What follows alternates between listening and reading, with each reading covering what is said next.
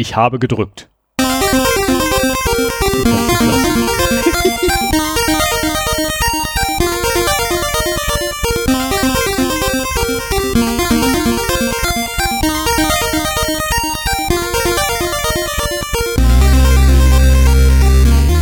Zero Day, der Podcast für Informationssicherheit und Datenschutz.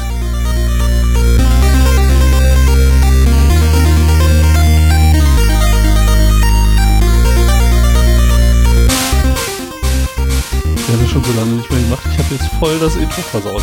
Zweimal im Monat setzen sich der Stefan und der Sven zusammen, um über allgemeine Themen und aktuelle News rund um IT-Security und Privacy zu reden. Hallo Stefan. Hallo Sven. Ja, eigentlich hätten wir jetzt schon längst zu Ende sein müssen. Das macht nichts. Ist das so lange her, dass wir das letzte Mal gemacht haben?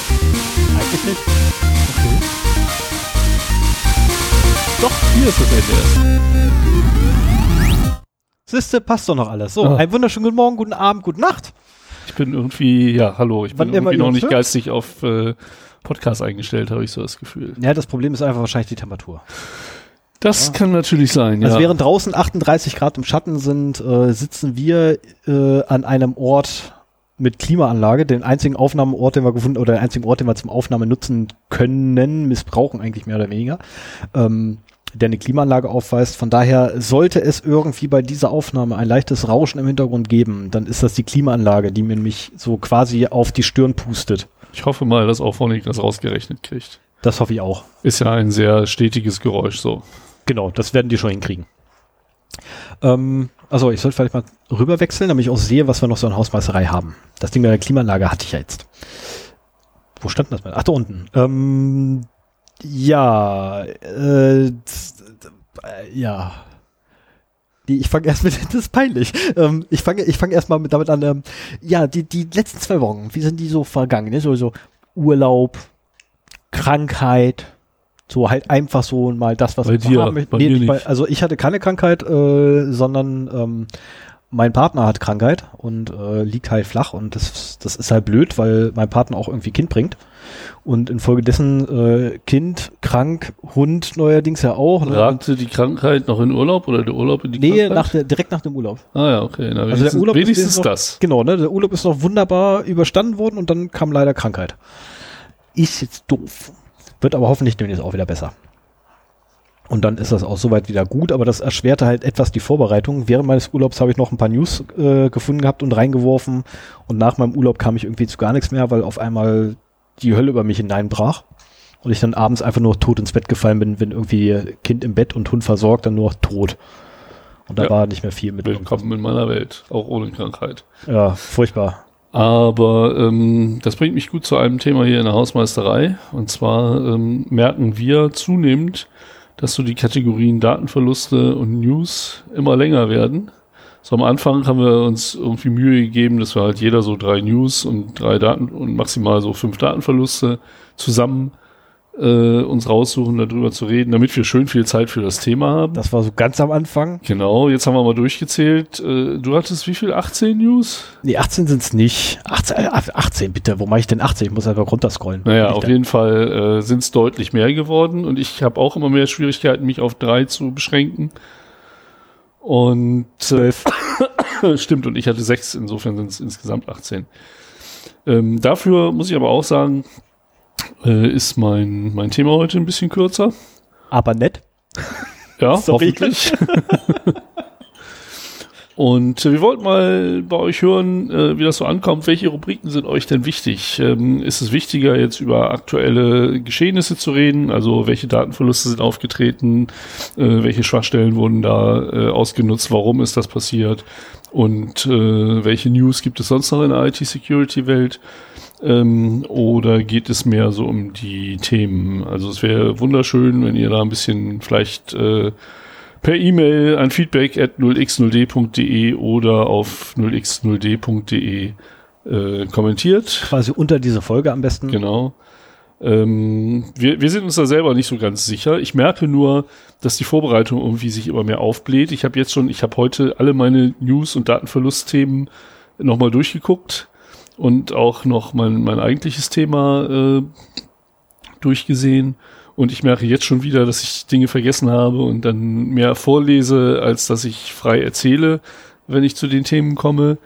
Ähm, und eigentlich habe ich den Anspruch an mich, so alle News und Datenverluste komplett gelesen, verstanden zu haben, um sie dann auch kompetent wiedergeben zu können. Ähm, aber irgendwo müssen wir Abstriche machen. Also entweder müssen, müssen, muss das mit den Themen ein wenig weniger werden.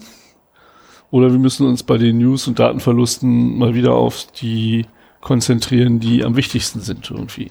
Also ich merke das bei mir, heute ist es halt bei mir akut, weil äh, ich halt auch noch das Thema habe. Wenn man halt beides vorbereiten muss, dann ist das eine Menge Arbeit. Du hast heute, kannst dich zurücklehnen und nur dein, deine News- und Datenverlustbeiträge da machen. Ja, wobei das mit den News auch schon wieder etwas über Ja gut, wenn du so viele hast. Fug, mir also wie gesagt, äh, es würde uns sehr helfen, wenn ihr da mal eure Meinung äh, kundtut. Was, was hört ihr denn? Äh, schaltet ihr ab, wenn die Datenverluste dabei sind und äh, schert euch nicht ums Thema oder skippt ihr zu dem Thema. Wir haben ja auch, kann man bei der Gelegenheit mal sagen, ähm, ab und zu kann man das ja mal betonen, äh, wir haben auch Chapter Marks, also sprich äh, Marken, zu denen man in einem guten Podcatcher hinspringen kann, so dass man, wenn man überhaupt kein Interesse an den Datenverlusten hat oder an unserer Hausmeisterei-Gelaber, was ich gerade mache, kann man da halt einfach drüber springen und sich was anderes anhören.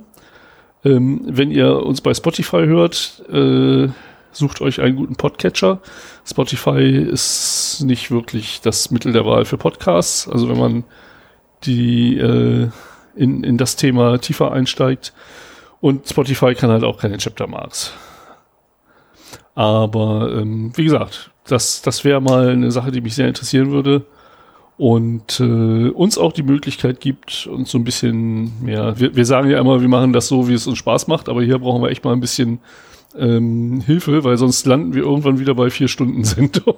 ja, das, das ist auch nicht so. Also wir haben, ich glaube, die letzten zwei Folgen waren das, die, die extremst lang waren. Das ja, war aber Big nicht, Brother weil Awards das Thema so lang war. Nee, nee, nee, gar nicht mal. Ja, doch, bei Big Brother Awards war es das Thema. Ja, okay. Ähm, aber ansonsten waren es tatsächlich die News- und Datenverluste einfach, die uns wirklich extremst auch die, die Laufzeit letztendlich ruinieren. Weil ähm, Sven ja irgendwann mal gesagt hatte, zwei Stunden. Nicht länger, zwei Stunden. Im Idealfall unter zwei naja, Stunden. das war mein Ziel, dass wir so ähm, ungefähr bei zwei Stunden rauskommen. Ne, und äh, wenn ich jetzt nur auf die Uhr gucke, wir haben schon wieder sieben Minuten weg. Ja. Das wird ähm, wahrscheinlich dann die auch die Antwort sein, so von wegen, lasst einfach das Gelaber am Anfang, lasst die Hausmeisterei weg. Und das macht mir so einen Spaß eigentlich. Aber ja, wir haben ja auch sagen, immer was dafür. Die Hausmeisterei ist ja auch eigentlich ähm, eher so der, der Punkt, wo wir euch was Inform Informatives über uns quasi mitgeben können, was bei uns abgeht. Ähm, ich finde das schon immer wichtig. Es gibt welche, die das ans Ende stellen. Ja, äh, ja, die, die ganz überflüssigen Hausmeistereien, die tun wir ja immer in Fun and Other Things am Ende. Genau, das ist, wenn, wenn wir was haben, was wir, was selbst, selbst wir nicht interessant finden, oder nein, nicht ausreichend na, interessant. Genau, nicht ausreichend interessant finden, das ist irgendwie Allgemeinheit oder irgendwie einfach nur belustigend, ne, wo so, hey Sven, hast du das schon gesehen? Ähm, das kommt halt nicht in der Hausmeisterei, sondern ganz unten. Ähm, genau, dann würde ich jetzt aber übergeben. ja, lass mich noch ein schnelles Thema machen und dann kannst du nämlich deinen ja, ich wollte jetzt eh zu dir nochmal übergeben, damit so. du dann, ne, das da quasi, was ich dir gerade markiert habe, da nochmal. Ja, also, genau, genau. Ne? Ja, äh, ich habe noch ein kleines, kleines Update zu unserer Webseite. Äh, ich habe gerade eben die Statistik, die da drauf läuft, äh, deaktiviert, weil wir beide festgestellt haben, wir gucken da eh nicht drauf. So dieses Standard-Statistikmodul von Word, äh, äh, von WordPress ist auch nichts, was wirklich interessant ist für Podcaster.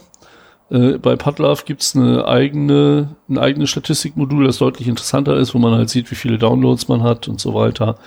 Äh, und insofern äh, auch aus datenschutzrechtlichen Gründen, beziehungsweise auch einfach ein Gebot der Datensparsamkeit, haben wir gesagt, jetzt schmeißen wir es halt raus, was soll's denn? Dafür habe ich noch zwei Security-Features äh, hinzugefügt. Das wollte ich einfach mal der Vollständigkeit halber erwähnen weil ich das nicht erwähnt habe, als wir die WordPress absichern Folge hatten. Ähm, und zwar ähm, setzen wir auf Sukuri so mhm. als als Hauptbasis äh, für die Sicherheit. Wobei äh, die Web Application Firewall das ist, was bei Securi, Sukuri kostenpflichtig ist. Und ich jetzt durch eine einstündige WordPress Absichern Schulung auf Udemy äh, auf Ninja Firewall aufmerksam wurde, die nämlich dann genau diese Funktionalität mitbringt. Eine Web Application Firewall ist halt etwas, äh, was verdächtige Requests erkennt ähm, und dann eben blockt. Ähm, da, das ist etwa eine Funktionalität, die wir bisher noch nicht auf der Webseite hatten. Ja, und darüber hinaus äh, habe ich noch ein Plugin installiert, WPS-Login. Das versteckt in Anführungsstrichen äh, die Login-Seite, die ja sonst immer unter, ich glaube, WP-Login ist. Deswegen. Genau, und äh, die benennt die einfach um. Und äh, ich meine, ein, ein vernünftiger, vielleicht auch manueller Angriff, da würde das nicht helfen. Aber bei jedem Standardangriff auf eine WordPress-Site, die irgendwie mit Login äh, verbunden ist, ähm, sollte das was kann die halt verhindern, weil unter diesem URL einfach nicht mehr die Login-Seite zu finden ist. Ich bin mal gespannt, obwohl ähm, ich glaube, wenn ich jetzt hier mal auf unsere Webseite gucke und schaue, wie viel Login-Versuche wir hatten, dann müsste eigentlich abgenommen haben. Ah, ja, genau. Also wir hatten konstant so mal um die 40 Versuche pro Tag bis zum 19.07. Und seitdem nichts mehr. Also seit einer Woche, ungefähr seit ich das aktualisiert habe, ähm, sind diese automatisierten Angriffe vorbei. Ich bin mal gespannt, wann das wieder losgeht. Also ob das mal wieder losgeht. Mhm. Aber das, wir hatten halt wirklich so äh, hier 11.07. Äh, 29, 12.07. waren es nur 5, 13.07. waren es 12, äh, 31 am 14. und dann geht das halt so immer so um die 30, 40, 50 Versuche pro Tag. Und äh, ja, seit dem 19.07. nichts mehr. Insofern, äh, ja, ist das ein schöner zusätzlicher Layer. Genau. Ja, das wollte ich noch eben als Update geben.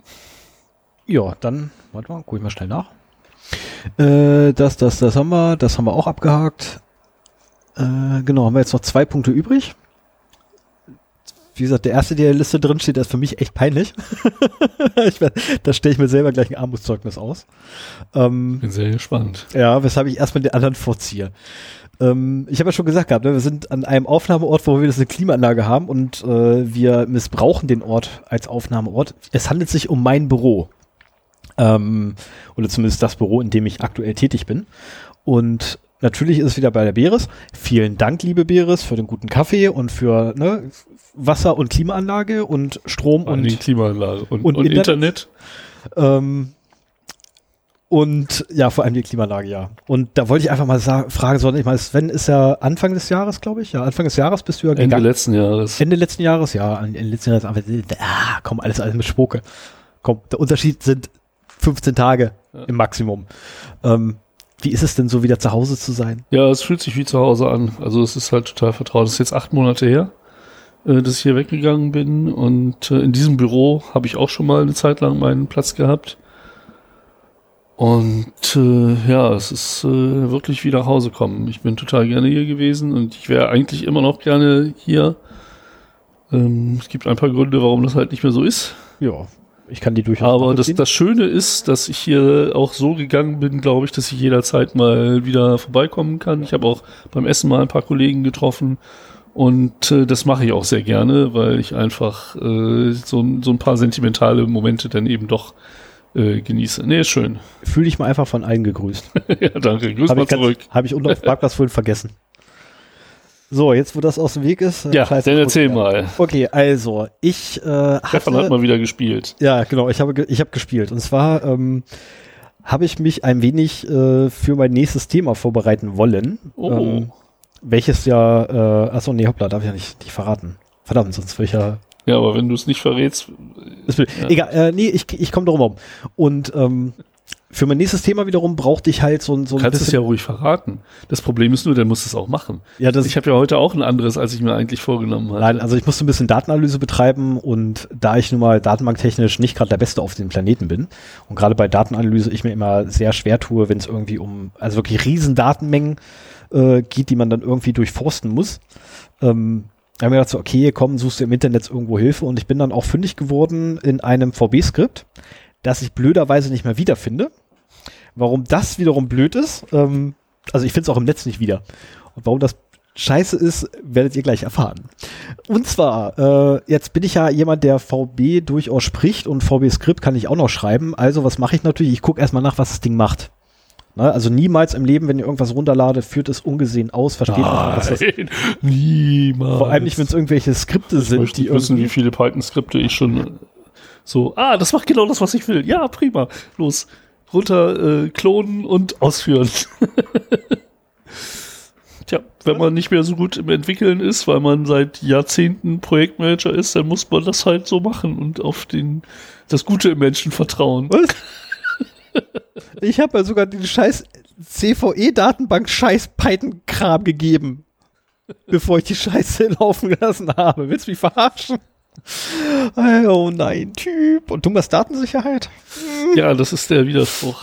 Aber ehrlich. Nee, jedenfalls habe ich erstmal ins Skript reingeguckt und habe gesehen gehabt, alles, was dieses VB-Skript macht, ist, es ruft eine PowerShell auf ähm, und setzt dabei einen Schalter, welcher dazu führt, dass alles nachkommende Base 64 kodiert interpretiert wird. Aha. Ähm, also sprich, es ist Base 64 kodiert, was man halt reingibt in die, äh, in die PowerShell und er übersetzt das dann gleich wieder, beziehungsweise entschlüsselt das, wobei Base 64 heutzutage keine Verschlüsselung mehr darstellt. Und ähm, habe dann gesehen gehabt, dass das Ding wiederum einen wirklich komplett kryptischen PowerShell-Aufruf ähm, hervorruft, wo ich mir nicht wusste, äh, zu helfen wusste, was zum Teufel das Ding macht. Also bin ich auf die Suche gegangen, was es denn sein könnte und bin auf, äh, auf Abwärtsgater gekommen. Das könnte ja sein, dass irgendwie so ein PowerShell-Befehl abwärtsgated war und habe dann tatsächlich rausgekriegt, was das Ding machte, nämlich eine Datei runterladen, eine Exe, in das temporäre Verzeichnis unter einem komplett anderen Namen und diese auch gleich ausführen. So. Also soweit bin ich gekommen, das hat mich vier Stunden gedauert. Ähm, jetzt war ich so weit, dass ich sagte, okay, wunderbar, ich habe hier in meinem Texteditor-Feld von meinem Skript schreiben lassen, wie der Befehl wirklich aussieht, weil ich mir extra ein Skript geschrieben habe, was für mich die Das Übersetzung ist de-obfuscated. Genau. Total billig. Also oben hast du Zahlenwerte. Nein, ist verkehrt. Du kriegst, du hast einen riesenlangen String, äh, String. Am Anfang hast du haufenweise Zahlenwerte. Und danach kommen haufenweise Zeichen, die du so eingibst normalerweise, wenn du irgendwas programmierst. Aber querbeet. So, und alles, was du halt hast, ist, vorne ist einfach, welcher Index benutzt werden soll. Ah, Also ja. an welcher Stelle du quasi das nächste Zeichen holst. Ähm, und dafür gibt es auch wiederum einen PowerShell-Befehl, der genau das Ding mich dann ausführt, wo ich dachte, super, die App für Skating bereits integriert, geil. Wollte ich aber nicht machen, weil der gibt mir ja nicht aus, was da eingegeben wurde, sondern er hätte den Befehl ausgeführt. Also kleines Skript geschrieben, was für mich genau diese, ne, diese Übersetzungsleistung macht. Dumm nur, dieses Skript ist mir leider auch abhandengekommen. Und das äh, Texteditor-Feld habe ich leider gelöscht gehabt und zwar direkt nachdem ich die VB-Skriptdatei weggeworfen habe. Habe ich aus Versehen diese diese Texteditor einfach zugemacht, weil ich dann sagte, so, für heute reicht's. Machst du erstmal alles aus und habe vergessen zu speichern. Sprich, ich komme nächsten Morgen hin, denkst, oh geil, weißt du, das kannst du weitermachen, das kannst du die Exe besorgen und kannst dann schön decompilen. Ach Mensch, ist das schön. Ähm, sollte halt mein nächstes Thema werden, äh, wie so eine, Mal so eine Billig-Malware, also das Ding ist wirklich ein Billo-Malware, äh, Billo bis dahin gewesen, ähm, aufgebaut ist und wie die da so ähm, Scheiße halt hantieren und mit welchen Mitteln man heutzutage obfuscated. Ja, das Blöde ist bloß, ich finde dieses scheiß Skript nicht wieder. Sprich, ich habe keine Ahnung, wo die Exe-Datei liegt. Weil die Exe-Datei ja noch auf dem fremden Server liegt, auf den ich keinen Zugriff habe, weil ich nicht weiß, welcher fremde Server das ist. Ja, nochmal machen, ne? Ja, erstmal müsste ich dafür die VB-Skript-Datei wiederfinden. Äh, Und das ist der Punkt, wo ich wieder ganz am Anfang springen muss. Ich finde das Ding nicht mal mehr im Netz. Historie. Deine Browsing-Historie oder ist es an dem Platz, wo es gefunden Das hast, nicht mehr da? Super, mit der Browser-Historie ist eine schöne Idee. Ähm, du weißt, ich bin etwas paranoisch. Du Wenn ich, löscht so, immer. wenn ich solche Sachen mache, habe ich dafür eine extra Browser-Session, die nur das kann und danach weggeworfen wird. Ähm, ja, also nächstes Mal. also ich die Frage, die ich vorher gestellt habe, ist beantwortet. Diesmal gibt es kein Thema. nächstes Mal wird es kein Thema geben. Doch, also wenn, wenn alles gut geht schon, weil ich mir dann tatsächlich Abwärtscatting ein bisschen geben werde. Ähm, Mhm. Und äh, irgendwann hat das mal einer unserer Hörer in den Kommentar, glaube ich, reingeschrieben unter irgendeine Folge. Äh, Fuzzing werde ich mir auch noch bei Gelegenheit geben. Da habe ich auch schon einige Gespräche zugeführt gehabt, weil Mhm. ich da selber erstmal gucken musste oder gucken muss, wo man da am besten ansetzt. Weil Fuzzing selbst ist total einfach. Ähm, also Das ist doch, ist doch nur ein Trendwort für rumprobieren, oder nicht? Genau, ist ein Trendwort für automatisiertes Rumprobieren. Aber das, was wirklich dahinter steckt, ist halt nicht mehr trivial, leider. Okay, ja. Und ich bin halt dazu gekommen, dass ich erstmal mir selber wieder meine Gedankenexperimente gemacht habe und dann ist auf einmal immer im Kopf hatte ich dann so eine, so eine Gedankenexplosion gehabt, ne, so tausend Richtungen gleichzeitig, um das wieder zu ordnen, habe ich mir dann einen Haufen Entwickler geschnappt, die das wenigstens eigentlich ja können sollten und selbst die haben alle im Kopf geschüttelt und gesagt so, äh, nee, sorry, trau mir nicht ran. Oh, Das ist mir zu viel. Äh, einer hat gesagt gehabt, ist ein cooles Thema, wenn du damit durch bist, sag mal Bescheid. Können wir mal was machen. Also, ja, nee, ist klar. so, das sollte es dann von der Hausmeisterei sein. Und Sven könnte quasi mit den Ja, gehe ich mal über in die Datenverluste. Da habe ich heute eins, zwei, drei, vier, fünf, ah, sechs und du, nee, die sechs ist deiner. Sehr schön. Ja, aber da habe ich nachher sowieso noch eine Bemerkung zu, zu den Datenverlusten. Also, ich habe eben auch noch einen rausgeschmissen, wo es nur um 50.000 Accounts ging. So, das ist mittlerweile unter unserer Würde. Äh, so, so kleine äh, Data Breaches.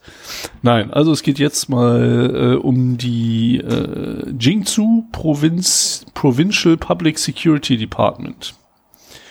Die haben nämlich äh, zwei Datenbanken verloren, die äh, über 90 Millionen Leute und äh, Unternehmenseinträge äh, beinhaltete. Und wenn man bedenkt, dass die eine Population von 90 Mil von 80 Millionen und knapp 55 Unternehmen haben, dann betrifft das 68,76, also fast 70 Prozent der kompletten Population, also Bevölkerung Das hast du auch in dieser Provinz. Ja, das steht im Artikel. Sonst, Okay. äh, Ich wollte gerade sagen, weil mit Kopfhörern würdest du das jetzt nicht schaffen. also das Vielleicht. ist schon, die haben, also die haben da wirklich einen Datenverlust gehabt, der 70 Prozent äh, der Bevölkerung und Firmen betrifft. Ähm, das ist die fünftgrößte oder fünf, am, am, wie sagt man das, fünft am meisten bevölkerte Region äh, oder Provinz in China. Es ist die Provinz mit der fünftgrößten Bevölkerungsdichte. Nicht dichte Also Anzahl. Bevölkerung, Anzahl. Ja. Ja. Halt Bevölkerungsgröße. Okay, naja, und äh, das sind halt äh, 25, 26 Gigabyte auf Data, die da verloren gegangen sind. Ähm, eine, wie gesagt, mit Personen, eine mit Unternehmen und die mit Personen äh, enthält halt äh, die Namen, die Geburtsdatum, Geschlecht, äh, die Ausweisnummern, äh, Location Coordinates und noch einige weitere Informationen. Und äh, zeigt mir halt mal wieder, dass auch staatliche, Int- oh, was heißt auch, das vor allen Dingen, also dass äh, man auch, man kann sich dagegen nicht wehren, dass staatliche Institutionen, Institutionen Daten horten, Leider. aber vor dem Hintergrund, dass immer wieder irgendwelche Datentöpfe gerne auch vom Staat aufgemacht werden wollen, sollte man da echt vorsichtig sein und äh, auch das unter die Grundsätze des Datenschutzes stellen. Denn äh, die gehen da auch nicht besser um als irgendwelche Firmen. teilweise sogar schlechter. Ja, ich meine, wenn man, wenn man bedenkt, wie viele Datenverluste wir bisher von irgendwelchen staatlichen Stellen hatten, rund um den ganzen Globus. Na, also so gut gehen die auch nicht wirklich damit um. Ja. Ja, die finden auch kein Personal dafür. Es geht auch gleich weiter, und zwar äh, die bulgarische Finanzbehörde NAP war ähm, Opfer eines Hackerangriffes, wo sie auch ähm, persönliche Angaben sowie Angaben zu Steuern und Sozialversicherungsabgaben von mehr als 5 Millionen der rund 7 Millionen registrierten Bulgaren und Ausländer äh, erbeutet haben. So klein ist Bulgarien? So klein ist anscheinend Bulgarien, ja. Weiß ja schwer, das sind ja gerade mal sieben, sieben äh, Rheinland. Saarländer. Saarländer. Sieben? ja. Wir haben letztes Mal haben wir festgestellt gehabt, einmal, einmal Saarland, ungefähr Pi mal, ne, Pi mal Quietsch, eine Million äh, Bürger. Ah, okay. Ja, Deswegen, sind, ist Bulgarien gleich sieben Saarländer. Naja, und äh, dieser Hacker hat sich auch durchaus äh, zu Wort gemeldet.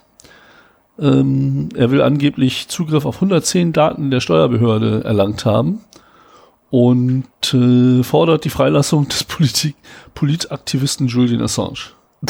Ich, so, dann kann sich ja jetzt Bulgarien mal dafür einsetzen. Ich bin mir sicher, dass das, also ich, äh, ich weiß nicht, was ich von Julian Assange als Person halten soll, vor allen Dingen als die Person, die er jetzt geworden ist, so nach dem Motto. Aber ähm, prinzipiell äh, würde ich mir schon wünschen, dass diese Hetze gegen den WikiLeaks-Gründer und Veröffentlicher von diversen Skandalen äh, mal aufhört. Aber ich fürchte, Bulgarien zu zwingen, äh, ist der falsche Weg. Ja, da hätte man vielleicht eher die Briten nehmen sollen. Ja, aber oh, Oder die Schweden. Briten, die sind ja. Aber die Briten haben eh gerade ganz andere Probleme. Apropos, wir schreiben den 25. Oh, ja. 2019 und Boris Boris, Johnson Johnson ist wurde gestern- Premierminister geworden. Genau, Boris Johnson wurde gestern Premierminister und hat getan, äh, was gerade in den Medien hier in Deutschland zumindest sehr stark kritisiert wird, hat getan, was ein, äh, ein jeder Regierungsführer am Anfang seiner Legislatur macht, nämlich erstmal alle rausschmeißen, die ihm unlieb sind. Das passiert, das hat die Olle Merkel auch gemacht. Das hat der der, der, der, ne, also Goldkettchen Gerd hat das auch gemacht, Kohl hat das gemacht, äh, wie hießen sie noch alle, Hildebrand und wie sie nicht alle heißen. Naja, aber das Die- war ja quasi ein Regierungswechsel innerhalb der Partei ohne Wahlen ähm, durch diesen Rücktritt und äh, das war schon bemerkenswert. So, er hat halt alle rausgeschmissen, die sich nicht auf den harten Brexit, also im Zweifelsfall harten Brexit im Oktober äh, einlassen Ja, eine wollen. handlungsfähige, also, sorry, also wir schwerfen jetzt gerade maßlos ab. Ähm, er braucht aber eine handlungsfähige Regierung. Dann muss er sich erstmal selber abwählen. Naja gut, Ja, handlungsfähig wenn's- ist wenn's er, mir, aber mir geht, ne, ähm, also ich, ich mache jetzt eine Geste an, mein, an meiner Schläfe. Kann er gerne machen. Ähm, Mir, mir schoss heute, also ich, ich, ich muss ja wirklich mal gestehen, dass ich so eher politisch links verortet bin, ähm, aber mich durchaus gemäßigt sehe und äh, mein, ich war mal deutlich aktiver politisch in der Partei. Ähm, ich habe gegen Kohl gewettert und gekämpft, Merkel genauso. Und heute kam mir so ein Gedanke, so von wegen Putin, Trump, Johnson. Irgendwie bin ich ja froh, dass wir Angela Merkel haben. Das war ein ganz neuer Gedanke für mich. Naja, aber jetzt, jetzt hören wir mal weiter ab, auf abzuschweifen. Genau. Ähm, wir waren bei Bulgarien und dass Bulgarien jetzt äh, die Freilassung von Julian Assange äh, bewirken soll. was nicht Wir, wir bleiben dabei und gucken, was da draus wird. mal schauen. Wir werden euch wahrscheinlich in zwei Wochen sagen, sorry, hat nicht geklappt. Überraschend ist Julian Assange frei. Wer weiß, welche, welche Kompromate die Bulgaren noch so im, im Stimmt, ja, ich meine, letztendlich, weil Bulgarien hat keiner auf dem Schirm. Wer weiß, was die von Geheimdienst haben. Hast du jemals von einem bulgarischen Geheimdienst gehört? Nee, das ist eigentlich Das ein Zeichen das dafür, dass er sehr gut ist. Richtig. So, ähm, kommen wir mal ins Inland. Und äh, zwar ins Saarland. Rheinland-Pfalz und Saarland. Ähm, da haben nämlich die äh, das komplette Netzwerk des Krankenhausverbundes äh, von Rheinland-Pfalz und Saarland ist von einer Schadsoftware infiziert worden. Und ähm, hat halt sämtliche Server und Datenbanken verschlüsselt. Und die sind jetzt wieder bei Pen and Paper. Also ähm, DSA? zu Papier, Stift und Papier, um nämlich halt die entsprechenden äh, Dokumentationen, die gefordert sind, eben durchführen zu können, ohne dass sie auf dieses Netzwerk zugreifen können. Und das ist natürlich schon übel. Ne? Ich meine, du willst ja auch auf Daten zugreifen, die du so hast. Ähm, das Ganze betrifft elf Krankenhäuser und vier Altenpflegeeinrichtungen in Rheinland-Pfalz und im Saarland. Und äh, ja, wie das die Kliniken und Einrichtungen haben keinen Zugang zum Internet, waren nicht per Mail, sondern nur per Telefon oder Fax erreichbar. Ähm, ich weiß nicht, wie das ausgegangen ist. Aber letztendlich alles neu machen, ne? Hilft nichts und hoffen, dass sie ein gutes Backup haben. Richtig. Also das neu machen müssen sie eh, selbst wenn sie es bezahlen würden. Das auf jeden Fall. Und äh, dann überspringe ich mal einen, weil und noch einen Was? und noch einen. Nee, kann ich gar nicht. Kann ich das ist meiner. Glaub Ja, ich. ja, nee, dann habe ich das unter den News noch. Ähm, also in Deutschland scheinen es die Ransomware-Macher auf Kliniken abgesehen zu haben. In England war es auch öfter der Fall, dass die befallen worden sind. Ist mittlerweile aber auch verständlich, weil sich wahrscheinlich auch in deren Kreisen rumgesprochen hat, dass deutsche Krankenhäuser sicherheitstechnisch einfach für den Arsch sind. Ja, und äh, wir haben diese Woche noch äh, darüber gesprochen, dass ein Krankenhaus äh, ich, da, da Be Bedarf unserer professionellen Dienste hat. Und äh, ich hoffe auch, dieser, äh, also ich meine, ich nehme natürlich jeden Kunden mit, den ich kriegen kann, aber ich hoffe, dass dieser Kelch an mir vorbeigeht. Das kann ich mir vorstellen. Fiasko. Du, ganz ehrlich, wenn, wenn, wenn ihr mal in einem Krankenhaus liegen solltet, Nehmt euch ein zufälligerweise, Notebook mit und nehmt euch, Netzwerkkabel. nehmt euch ein Notebook mit, nimmt dann, nehmt euch für dieses Notebook auch noch ein RJ45-Kabel mit. Das ist dieses, dieses berühmte Ding, was man äh, als Cat6e oder so, also hier als normale hier Ethernet-Buchse. Nehmt euch dafür auch noch ein Kabel mit. Möglichst lang, weil ihr wisst ja immer nicht, wo die scheiß Buchse ist. In eurem Zimmer. Schließt euer Notebook an die Buchse an, lasst euch einfach vom DH das ist so peinlich, vom, vom DHCP einfach ein, äh, eine IP-Adresse zuweisen. Guckt die nach, guckt nach, vor allem die, die Maske, die ihr habt für Subnet und scannt einfach mal das gesamte Netzwerk. Einfach nur, einfach nur so ein Ping-Test, ne, was da alles so an ist. Ähm, ihr werdet sehr erschrocken, äh, sehr abschrecken. Spätestens, wenn ihr dann auch die Ports nachguckt. Und dann so, was da so für Geräte sich melden.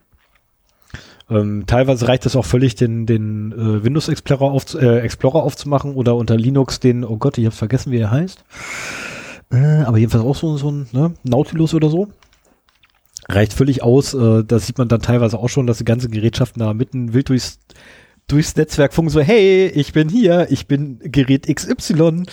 Ähm, ich werde jetzt nicht sagen, was man da alles so finden kann. Äh, weil das ist wirklich erschreckend. Ich habe es einmal ausprobiert, ich habe eher vor ein paar Sekunden habe ich wirklich das Kabel rausgerissen aus der Wand, weil ich echt Schiss gekriegt habe. Ich meine, die, die Sache ist auf der anderen Seite, wenn man im Krankenhaus liegt und halbwegs auf dem Weg der Besserung ist, dann hat man ja auch ganz viel Langeweile. Das war eben das Problem, das war eben mein Problem. Ich hatte, ich, also nein, halt ist verkehrt. Mein Problem war ja, ich lag ja gar nicht im Krankenhaus, sondern ich war nur zu Besuch, aber ich hatte trotzdem extrem Langeweile. Weil derjenige, den ich besucht hatte, der war eh nicht wirklich ansprechbar. Ah, Das okay. war halt blöd, aber ich musste halt den ganzen Tag da bleiben, ich, weil man weiß ja nicht, wann derjenige aufwacht. Naja, halt zu doof. Da, dazu passt eigentlich eine Sache, die ich in der Hausmeisterei vergessen habe. Ähm, ich habe mir so einen kleinen äh, Reiserouter gekauft. Oh.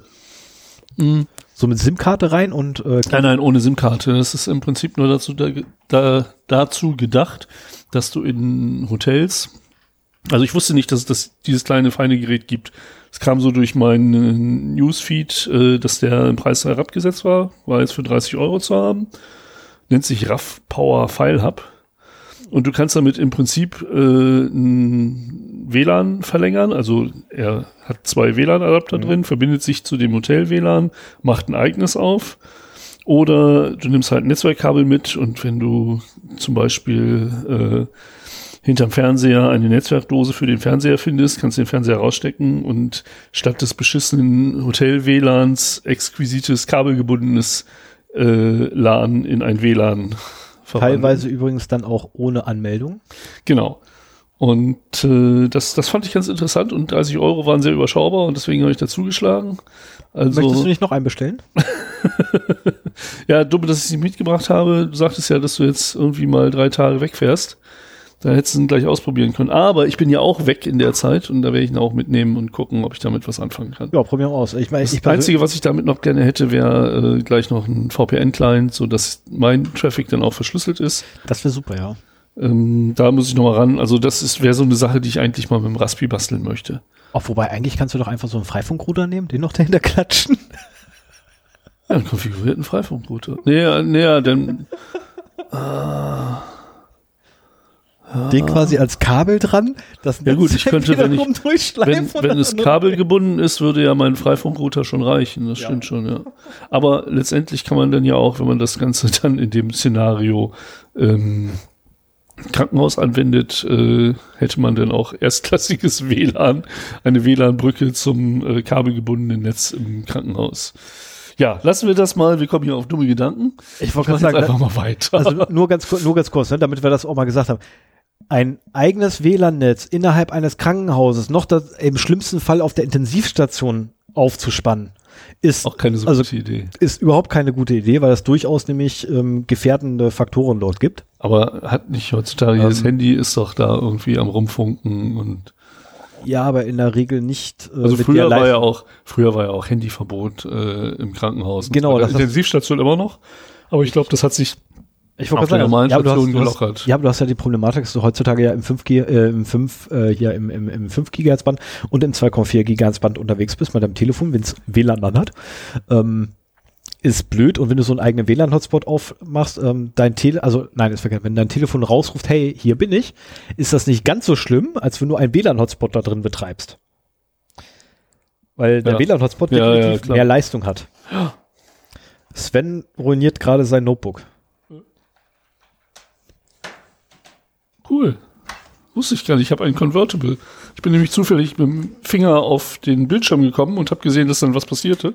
Oh, du hast Und ich kann auch den, du hast den, den, den, Bildschirm ganz nach hinten klappen. den Tablet-Modus hat er entdeckt und Ja. jetzt hat er sich einen Kabelsalat einge... Sven, Ich mache jetzt mal weiter. So, genug geschwurf, abgeschwofen. Ähm, wir waren beim DRK in Rheinland-Pfalz und im Saarland. Richtig. Dann geht es jetzt weiter mit äh, Browser-Extensions. Und zwar durch einen Datenleak tauchten gesammelte Daten von Browser-Erweiterungen auf. Ähm, das hat, das war quasi ein Datenleck, das über acht Chrome und Firefox Browser-Erweiterungen auftrat. Äh, unter anderem, also das ist das einzige, äh, die einzige Erweiterung, die ich kenne, Hoverzoom. Das, ich habe ja einen Link gefunden, seit 2013 als Datensammler bekannt war. oh, Ähm, dummerweise, wir hätten diesen Podcast mal früher machen sollen, weil dann hätte ich das vielleicht gewusst und nicht benutzt. Also ich hatte, ich bin ja mit irgendwie Firefox 56, dem Quantum, bin ich wieder auf Firefox gewechselt. Davor hatte ich äh, Google Chrome und äh, habe Hoverzoom auch benutzt. Das ist halt eine, äh, eine Erweiterung, die Bilder beim äh, mit der Maus drüber hovern vergrößert. Ähm, ich frage jetzt nicht wofür. Ja, weiß, weiß ich momentan auch nicht. Es gibt da so ein Ähm. geiles Ding, ne? So, so. Also erstmal, du kannst auf jede Grafik kann man Rechtsklick, Grafik anzeigen drücken und dann Steuerung und Mausrad zoomt. Ja, ja, ja, Das ist ja. unfassbar, ne? Und Steuerung null setzt das wieder zurück. Ja, auf jeden Fall ähm, habe ich hier die Liste der betroffenen Erweiterungen. Das ist wie gesagt Hoverzoom äh, mit 800.000 Usern auf Chrome. Speak It mit 1,4 Millionen Usern auf Chrome. Superzoom mit 329.000 Usern auf Chrome und Firefox. Safe from NetHelper. Save from .NET Helper. Ah, Dafür bitten. Sprich die das- Punkte mit, wenn sie da stehen. Ja, und wie soll ich das, wie soll ich das Kreuz damit sprechen? äh, ja, das weiß ich auch nicht. RIP, Cross, pff, whatever. Okay. Für den Firefox Fair Share Unlock mit einer Million Chrome und Firefox und Panel Measurement mit 500.000 äh, Usern auf Chrome. Also solltet ihr eine dieser Erweiterungen benutzen, äh, dann ja, lasst es besser sein. Das sind Datensammler. Schmeiß die gleich Wie man das, wie man das ja schon oft gefunden hat. Also diese Erweiterungen sind halt Fluch und Segen zugleich. Ne? Es ist egal, ob das jetzt Browser-Erweiterungen sind oder auch mit den ähm, mit den Plugins, die ich auf unserer Webseite benutze, ist ja genau das gleiche, nur serverseitig. Da musst du halt echt schon Vertrauen haben, damit das hinhaut. Also ähm, in einem paranoiden Naja, ich Environment. nicht. Also du musst da Vertrauen haben, ne? In unserem Fall. es weil- ist ja das Schöne, wenn ist was ja, passiert, ich bist muss Vertrauen Eimer. haben und das ist dein Server. ja, aber So, da kann ich mit Freude mal, Vertrauen wen haben, ich weil Kopf ich bin ja nicht betroffen, äh, wenn da irgendwas passiert. du weißt ja, ich weiß, wie man Molotow-Cocktails herstellt. Ja, Und du weißt auch, dass ich weiß, wo du wohnst. aber du weißt ja auch, wir können uns immer darauf zurückziehen, dass wir eine veraltete PHP-Version auf der Website haben. So. naja, machen wir mal weiter. Okay, der hat gesessen. Weiter. Okay. Ja, ich mache mal ein bisschen schneller. Eat Street ist ein Food Ordering Service, ähm, der auch einen Security Breach bekannt geben musste. Äh, ein Hacker, ein krimineller Hacker, muss ich dazu sagen. Ich hätte gerne mal ein Wort für krimineller Hacker, also so ein Arschloch? Ein Arschloch. Ja, super. Ein Arschloch hat die Firmendatenbank geklaut, komplett mit äh, den Kunden und auch Partner-Details, die da drin waren. Und ähm, das Arschloch hat einen Namen, Gnostic Players. Äh, der war, ist auch dafür bekannt, dass er äh, 500px, Under Armour, Share This, Giphy Cat und so weiter äh, gehackt hat. Also das waren die, die ich Nein, nicht kenne. Giffy Cat. Keine Ahnung, was es macht. Okay, nee, G- Jiffy Cat, also GFY Cat. Achso. Egal. kenn ich trotzdem. GETT und so weiter. Naja, also ähm, 500px kenne ich. Das war ja auch in den Collections, meine ich, drin. Ähm, das ist so eine Fotoseite. Die anderen sind Share This natürlich auch, war auch relativ bekannt, dass das dann gehackt worden sind. Ja, und ähm, das war ein ziemlich umfassender Hack. Also es gibt Namen, Telefonnummern, E-Mail-Adressen, äh, Bankverbindungen und äh, unter Umständen auch äh, Kreditkarteninformationen, je nachdem, äh, ob man über die Webseite das gemacht hat oder über die ähm, über die mobile App äh, gab es halt unterschiedliche Informationen, die abgeflossen sind, aber halt äh, personenbezogene Daten mit Zahldaten dabei. Wow. Da freut man sich wieder. Und äh, steht da auch wie viele? Nee, ne? Nee, also ich habe es bei dir in deinen Notizen Nee, zumindest nee, keine nee, Anzeige. nee, nee, nee, nee, das nicht. Aber gehen wir Ja. erstmal davon aus, alle. Genau.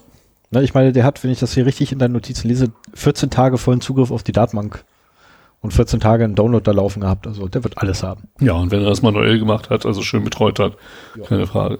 So, dann bin ich erstmal durch. Okay, dann komme ich jetzt zu, äh, zu der Freenet-Tochter Vitra Vitrado. Ähm, Vitrado ist äh, ein Anbieter für äh, Affiliate-Programme mit hier so Sachen wie, ähm, was ich ja, äh, ne, wenn du so und so viele Leute da geworben hast, dann hast du hier nochmal einen günstigen Tarif und so. Mhm. Also so ein Blödsinn ist das. Und die hatten einen winzig kleinen Fall, nämlich dass ein Angreifer äh, auf ähm, die Daten von rund 67.000 Vitrado, was ein cooler Name, ähm, Nutzern zugreifen konnte, ähm, welche bereits informiert wer, äh, seien. Ne, die wurden bereits informiert. Sprach der, das war jetzt ein scheiß Move von dir. Ähm, warum machst du das immer, wenn- immer wenn ich irgendwas vortrage, verschiebst du irgendwas? Ich habe da eine Zeile eingefügt.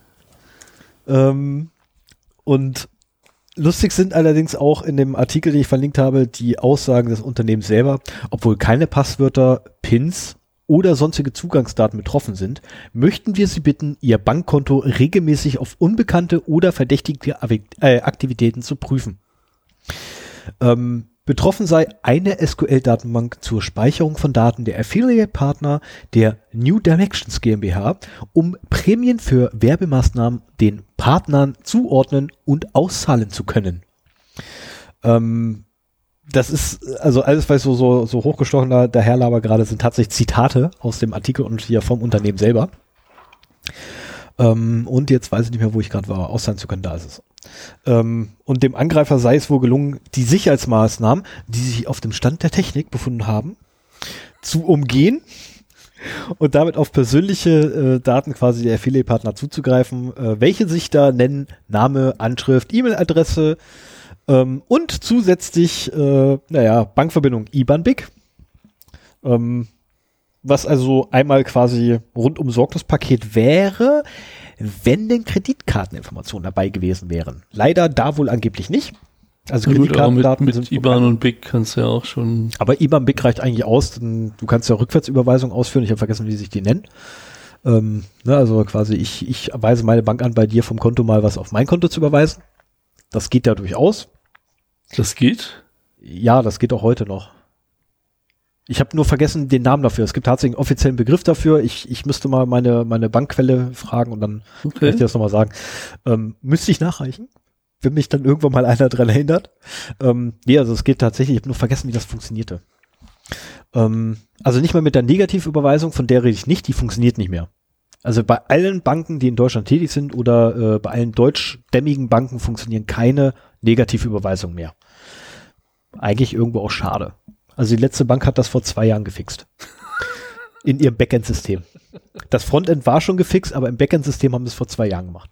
Äh, ähm, oder, oder vor drei Jahren, warte mal, nee, wann, wann war das hier von wegen, äh, wir, wir hacken hier die, die, äh, die mobilen Zahl, äh, von den Banken auf dem Kongress?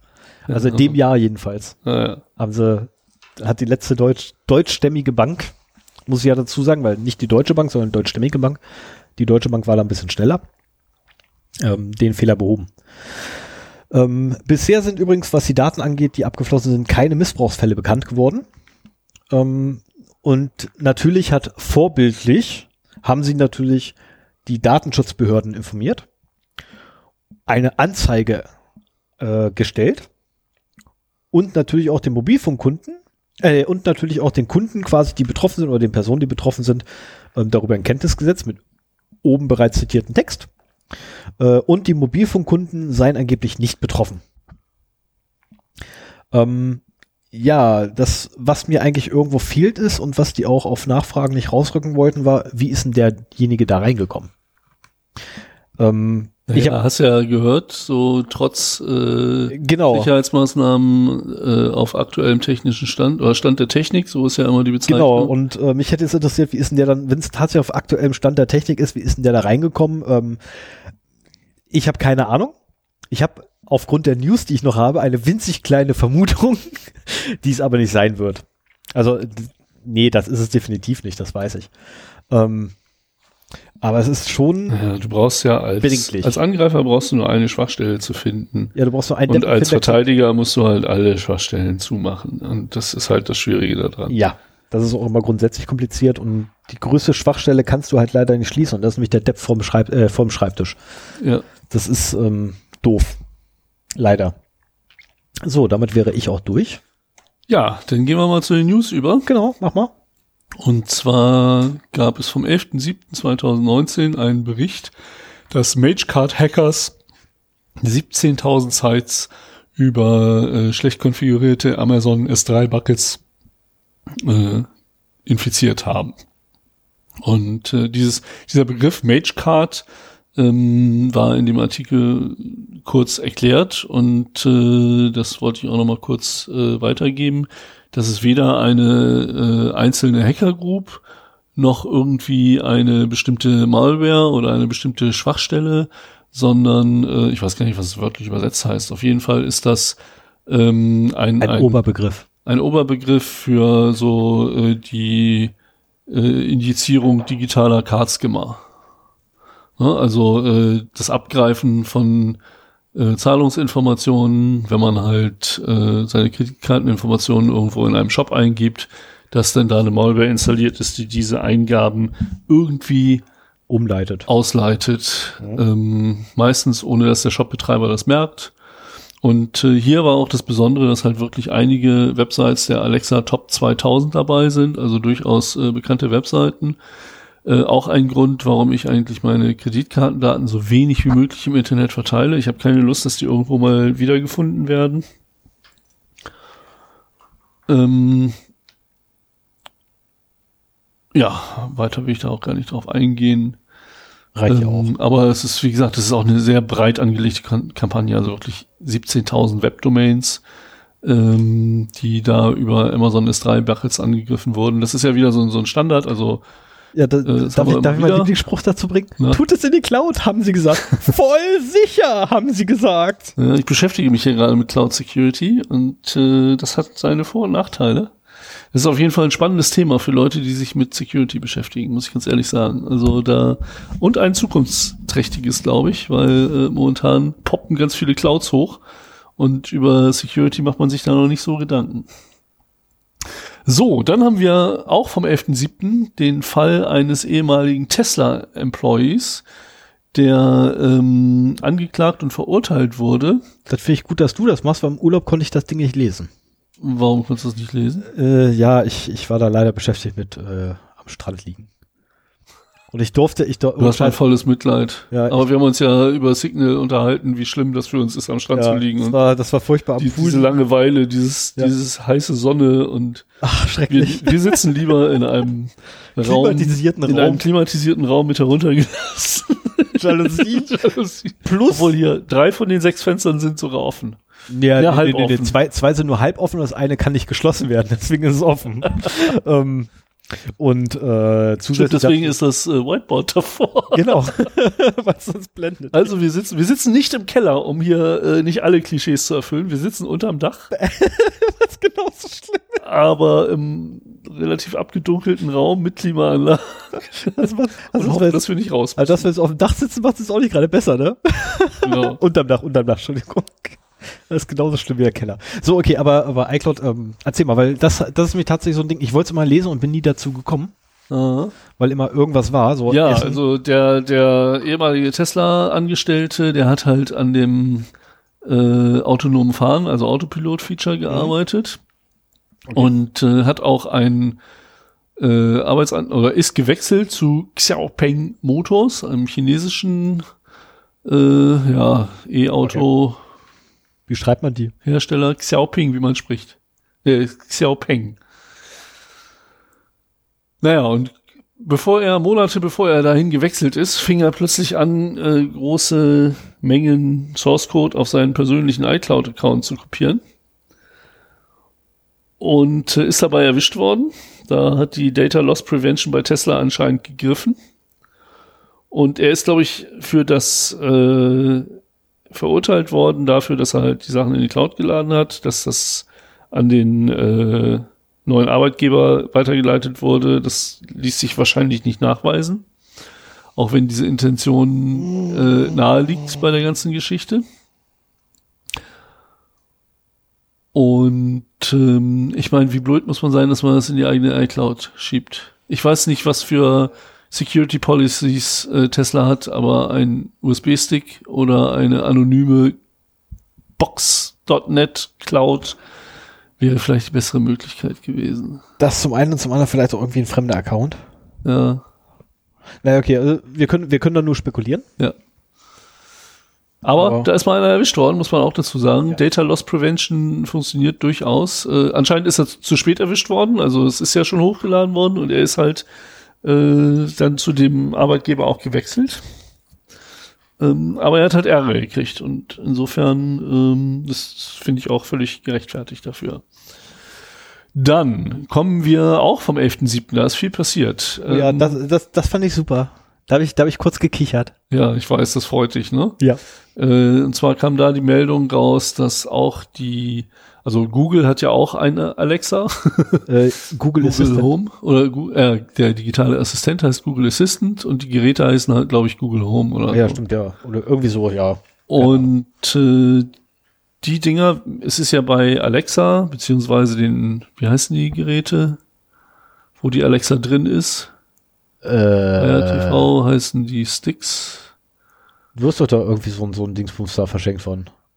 Ach ja, aber ich nenne das immer Alexa. Aha. Naja, okay. Echo, Echo. Ja, genau. Echo Home hat, war das. Ähm, Echo also Show von bei dir. Ja, bei mir stimmt. Bei mir war es Echo Show. Also bei Amazon war ja rausgekommen, dass halt stichprobenartig die Aufnahmen mitgehört werden. Und äh, jetzt hat auch Google seinen Datenskandal, weil auch da ist dem Fernsehsender VRT News sind so ungefähr 1000 Mitschnitte zugespielt worden, ähm, die äh, sie dort auch auswerten konnten.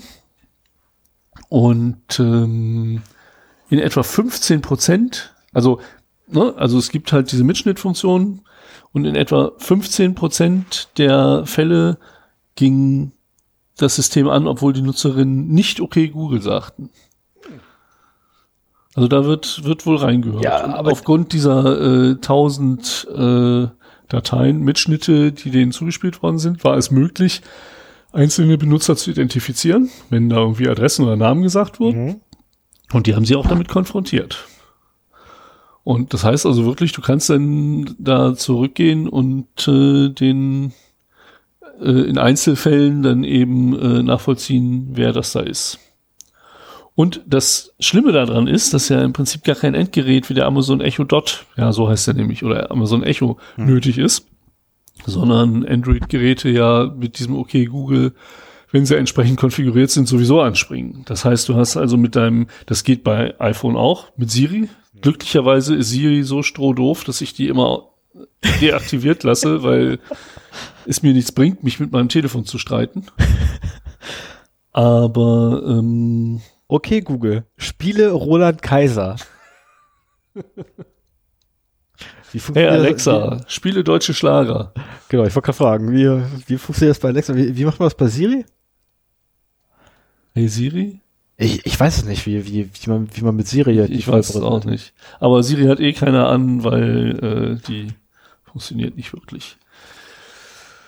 Ja, also auch Google hat jetzt seinen Datenskandal. Und jetzt kommt nämlich das, äh, wo ich drauf zu sprechen kommen wollte, nach dem Krankenhaus im Saarland und Rheinland-Pfalz. Einen habe ich noch, einen haben wir noch. Hey Cortana, spiele deutsche Schlager. Ach Gott, ja, Cortana. Die vergesse ich immer. Ja, ich auch.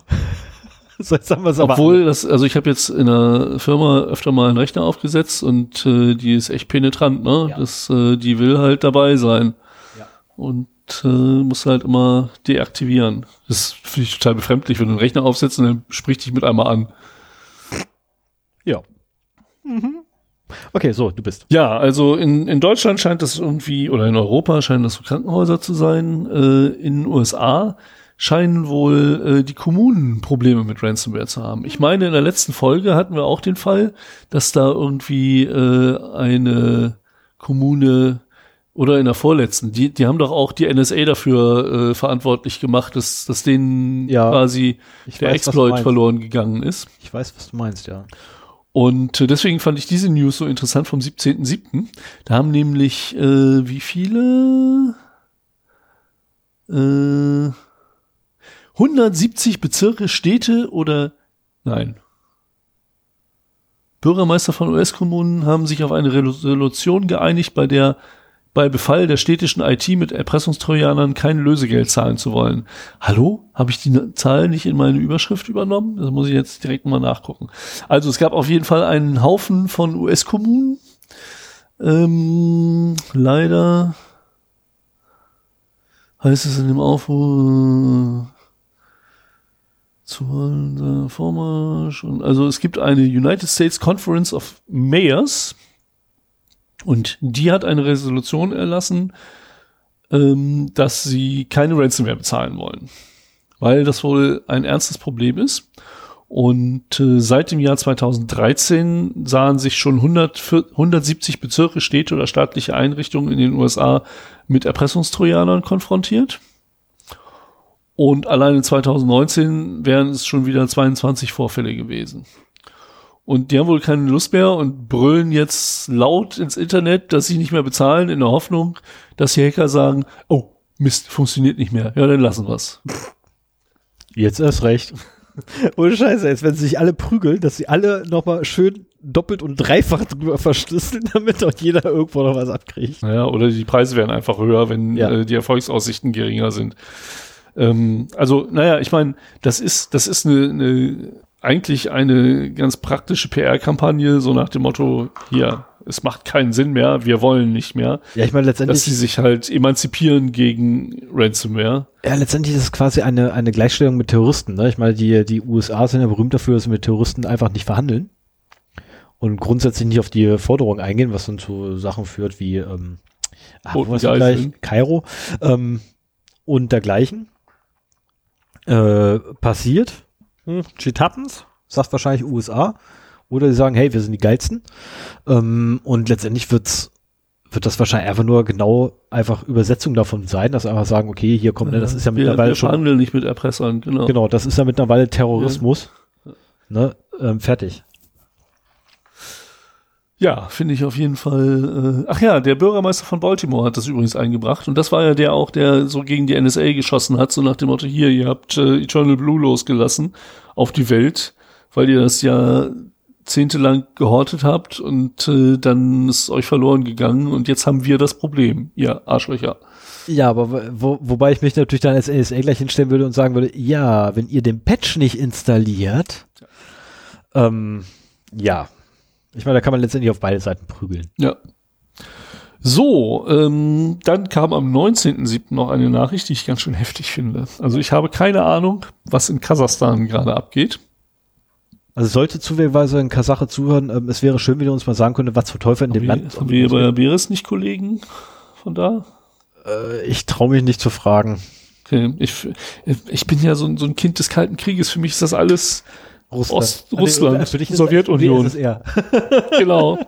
Nee, also mich würde, Ich, mich ich würde war schon in Kroatien im Urlaub und ich kriege das irgendwie nicht auf die Reihe, dass das jetzt, oder wie die Landesgrenzen sind. Ich habe irgendwann mal so das mit den Ländern so halbwegs gelernt in der Grundschule und Ich nicht. seitdem hat sich das verändert und äh, ich kriege das nicht auf, auf die Reihe.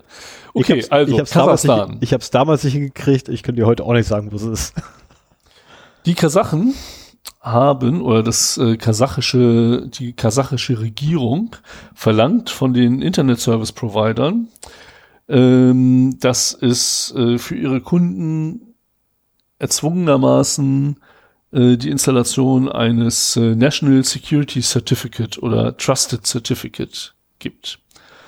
Also die müssen jetzt ihren äh, Kunden erklären, dass sie doch bitte äh, ein bestimmtes Zertifikat beziehungsweise eine CA wahrscheinlich in ihren Browsern hinzufügen. Ich weiß jetzt schon, was passieren wird. Ja, das ist eine staatlich organisierte Man-in-the-Middle-Kampagne. Ja, ja, aber ich weiß bereits, was passieren wird. Da werden Leute sich hinsetzen, und zwar pfiffige Leute, und werden einfach mal Zertifikate fälschen wie die Meister. Das ist ja, das ist, das ist, äh, Also erstens diese, diese Zertifikate, oder machen wir es erstmal zu Ende. Ne? Genau. Also ähm, wie gesagt, der, äh, der Staat verpflichtet die Internet Service Provider, äh, ihren Kunden diese Zertifikate, die sie halt Trusted Certificate oder National Security Certificate nennen, unterzuschieben, beziehungsweise äh, zur Installation zu bewegen. Das müssen die halt manuell machen. Und ähm, damit haben auch die äh, Internet Service Provider äh, seit dem 1. April oder seit April diesen Jahres begonnen, dieses National Security Certificate auszuliefern. Und äh, das wäre verpflichtend zu installieren, um weiterhin ununterbrochenen Zugang zu einer Liste erlaubter HTTPS-Webseiten zu erhalten. was? Also das sind, wir haben, wir reden hier über zwei Sachen. Einmal erzwungene Zertifikate, sprich Man in the Middle, da kann ich gleich noch was zu sagen, und eine Whitelist von äh, HTTPS-Websites, die sie anscheinend auch noch einführen. Das alleine finde ich schon heftig. Äh, Mir klappt gerade alles runter. Was? Genau. Und äh, jetzt ist es halt so, jeder Browser bringt halt eine Liste von sogenannten äh, Certificate Authorities mit, ähm, die, wenn diese ein Zertifikat ausstellen, automatisch äh, vertrauenswürdig sind. Ich weiß jetzt nicht, ob es ein einzelnes, es, es wird hier, Sie reden immer von Zertifikaten, aber ich denke, Sie Sie meinen Das CAs, wird, oder? Ich wollte gerade sagen, das wird ein Root-Zertifikat sein. denke ich auch. wird ein CA sein, was wir draufwerfen, damit alle anderen Zertifikate darunter gültig werden. Genau. Und das heißt halt, also der Browser fragt halt im Prinzip, es gibt ein paar Maßnahmen, um das noch strikter zu machen, aber in der Regel läuft das halt so, äh, dass der Browser beim Aufbau einer HTTPS-Verbindung eben prüft gegenüber der Root-CA, der er vom Mitbringen her, also von der Installation her vertraut, das wird vom Browserhersteller vorgegeben, ähm, ist das ein gültiges Zertifikat? Und er sagt, ja, ist es. Und dann baut man halt eine verschlüsselte Verbindung auf. So, wenn man jetzt aber eine CA, das wird in Firmen sehr oft gemacht, dass man eine lokale CA hat. Und äh, das heißt, man setzt einen Server, einen Man in the Middle ein, der halt die verschlüsselte Verbindung zu dem Internetserver aufbaut, mit dem Zertifikat, das der Internetserver bereitstellt. Aber, also es ist quasi ein Proxy und äh, der Browser vom Benutzer äh, kommuniziert auch verschlüsselt, aber verschlüsselt über das eigene Zertifikat, so dass der Proxy in der Mitte quasi das Paket entschlüsselt, wieder verschlüsselt mit dem Zertifikat äh, des Gegenübers, des anderen Gegenübers und das dann weiterschickt. Und an der Stelle ist es halt unverschlüsselt und kann mitgelesen werden. Und deswegen ist diese Maßnahme halt äh, dazu geeignet und auch dafür gedacht, sämtlichen verschlüsselten Traffic in Kasachstan eben unverschlüsselt mitlesen zu können. Wie kommen die an Zertifikate? Äh, hast du meine Vorbereitung gelesen? Nein, mache ich wie immer nicht. Ähm, die Zertifikate werden zum Download angeboten. Und zwar über HTTP. also in, in keinster Weise verifiziert und äh, Boah, ey, Fehler auf allen, auf allen Sparten. das steht hier noch zum Schluss so eins der äh, am meisten Das heißt- kritisierten Security Moment, Issues. Moment, Moment, Moment, darf ich ganz kurz, das, wie gesagt, ich habe das noch nicht gelesen, aber wenn, wenn das unverschlüsselt übertragen wird, ich mich jetzt daneben setze und du forderst dieses Zertifikat, unverschlüsseltes Ich glaube, Zertifikat an, dann könnte ich dir doch einfach ein falsches geben. Ja, genau. Und dann kannst du nämlich mitlesen. Und das ist also, Oh, in. Kasachstan wird ein, äh, Eine ein Infrastruktur- Mitteltornado ausbrechen. Ich wollte gerade sagen, wird ein Man in the Middle Infrastruktur aufgebaut. Das ist super. Das ist ja genial. Aber also das, das staatliche, wie gesagt, ich habe keine Ahnung, was in Kasachstan momentan abgeht. Ähm, aber das äh, macht echt Anlass zur Sorge. Mehr als das, ja. Denn das sind Verhältnisse, also ich meine, China macht es ja wenigstens technisch ähm, anspruchsvoll. Ja. Aber so dieses, hier über diesen unverschlüsselten Link lädst du bitte ein Zertifikat runter, das du bei dir manuell installierst und dann kannst du wieder auf Webseiten zugreifen. Die Äh, die erlaubt ja haben. Also wenn so ich das richtig sehe, Motto- aber nur, nur die sie sich erlaubt haben. Ja. Ja, Das die ist- White das ist ist- halt. Ja, heftig. Alter Schwede. So, dann gab es noch eine, und das ist auch meine letzte Meldung, eine Meldung vom 20.07. Ähm, und zwar sind Hacker, kriminelle Hacker, Arschlöcher. ja, je nachdem, also das ist ja immer so die Sache, ne? In dem Fall haben sie halt Geheimdienstprojekte Nicht ganz so schlimme Arschlöcher? Ja. Naja, auf jeden Fall sind halt Hacker äh, bei Cytech, einem äh, Contractor des FSB in Russland, äh, eingedrungen. Das ist der Inlandsgeheim Ja, Inlandsgeheimdienst. FSB ist die, ist das FBI der, der Russen, ne? Äh, nee, die, die, die stehen noch drüber. Also eigentlich ist es, ähm, ist es so die, die inländische NSA. Okay.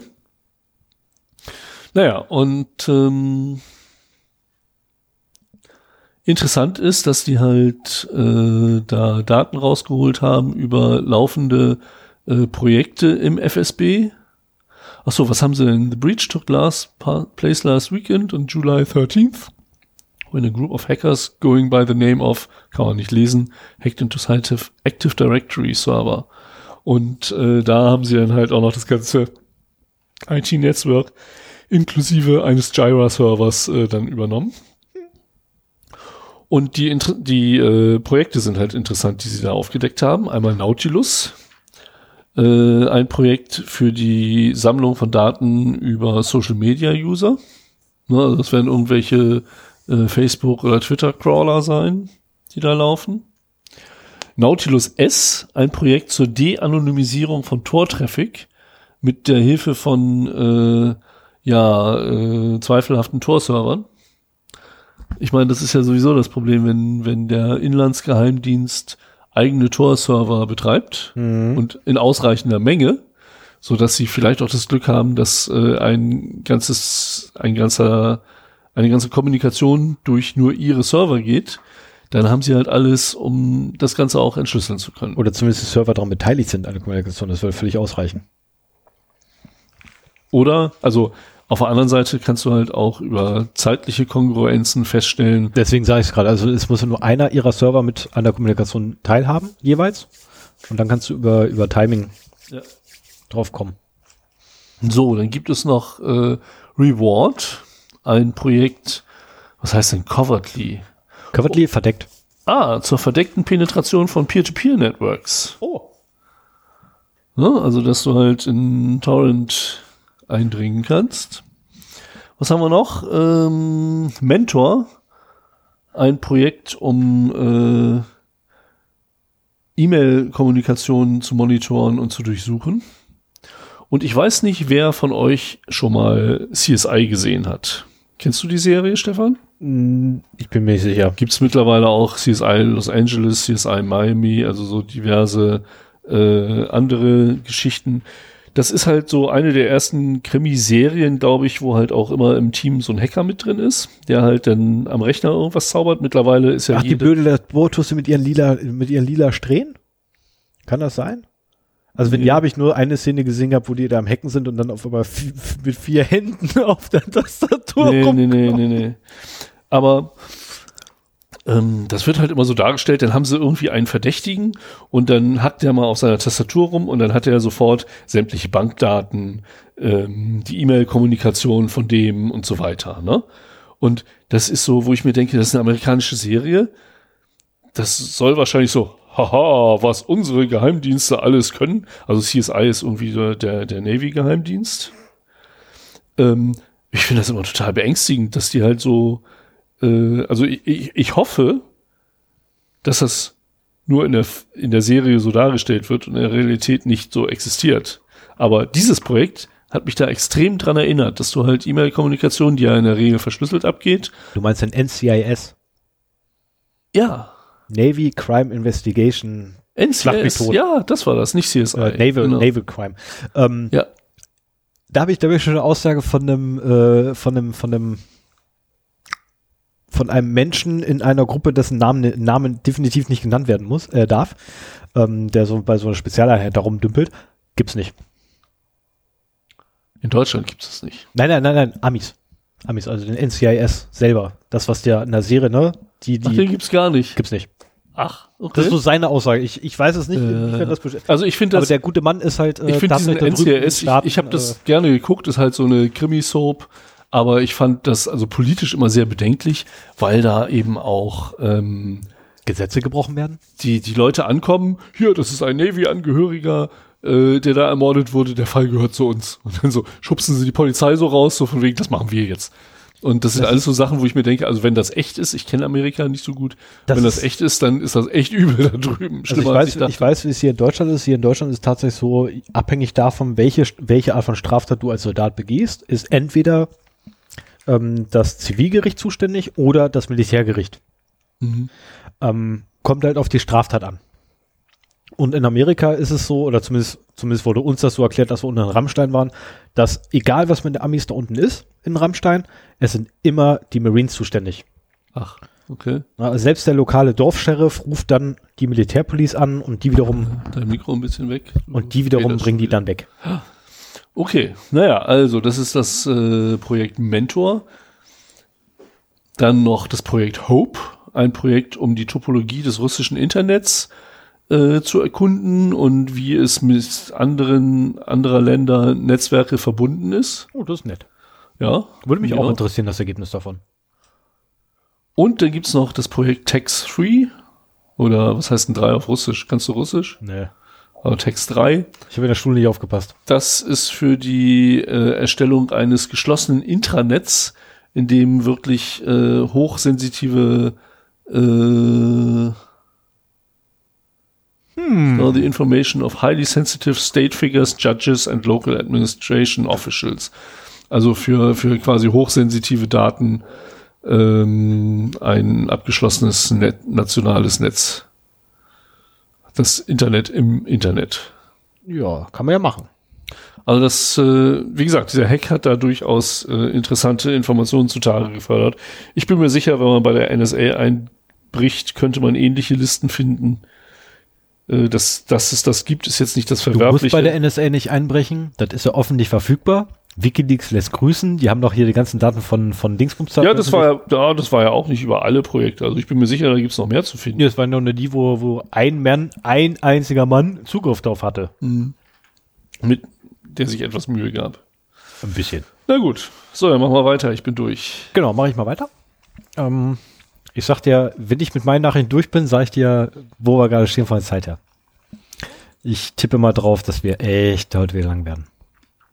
Aber macht Spaß. So, ich muss mal erst. Da müsst ihr jetzt durch, Leute. Wir Ähm, machen das ja auch gerne. okay, so, der Datenschutzbeauftragte hat gesprochen. Schulen dürfen Office 365 nicht mehr verwenden. Aufgrund von datenschutzrechtlichen Bedenken. Ähm, Office 365 ist ja hier Microsoft Antwort auf ähm, Cloud, äh, auf, auf Google Drive und hier Google Docs und den ganzen Kram. Ähm, und ist quasi das Abo-Modell von Office, wo man jährlich, glaube ich, zahlt. Äh, einmal im Jahr, glaube ich, musst du zahlen und dann kannst du aber dafür immer die aktuellste Version und eigentlich liegt die Software gar nicht bei dir, sondern auf dem Server und nur bei dir so. Sowohl als auch. Also ich habe ja jetzt in einer, in einer Firma. Du hast äh, Äh, du musst dein Mikro wieder ranholen. Ah ja, Entschuldigung, ja, ich esse gerade. Ich nutze gerade, dass ich eigentlich nicht reden muss und deswegen esse ich Lakritz. Mm. Also, ähm, du hast sowohl webbasierte Anwendungen, die irgendwie die verkrüppelte Version der Vollversion sind. Ach so, Aber die können einfach nicht so viel. Das ist, ist ja auch bei, bei Google Docs und Google Tabellen so. Können die Skripte ausführen? Ich glaube schon, aber ich weiß nicht inwieweit. Müssen wir mal ausprobieren. Aber du kannst halt auch auf die Dateien dann eben mit den, mit den Fat-Clients auf deinem Rechner zugreifen. Und äh, insofern hast du da beide Möglichkeiten. Ich weiß nicht, ob es ein reines Online-Abo gibt. Okay, ne, das äh, keine Ahnung. Ich muss sagen, ich benutze es nicht. Ich hatte irgendwann mal eine Version davon zwangsläufig gekriegt mit meinem Surface, aber ich habe es bis zum heutigen Tage nicht angefasst.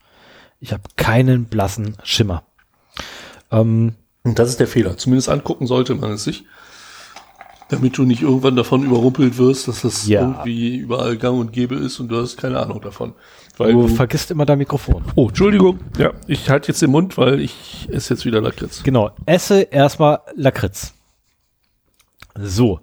Ähm, genau, jedenfalls darf es halt aus datenschutzrechtlichen Bedenken, sollte es definitiv nicht eingesetzt werden und der Datenschutzbeauftragte sagt auch, ihr dürft das nicht mehr einsetzen an Schulen. Weil in keinster Art und Weise kontrolliert werden kann, welche Daten wohin, weswegen, wofür fließen. Und auch was danach mit den Daten passiert, ist absolut nicht nachvollziehbar, ähnlich halt wie bei Windows 10. Windows 10 dürfte eigentlich datenschutztechnisch auch nicht eingesetzt werden, nirgendwo eigentlich, weil einfach keiner sagen kann, was das Ding eigentlich macht. Ähm, da gab es doch irgendwelche auch so, so, so, so eine schöne Studie zu. Wie nannte sich die? Verdammt, die hatte so einen schönen Namen. Also ich weiß nicht, ich habe über den Namen damals gelacht, aber ich weiß nicht mehr.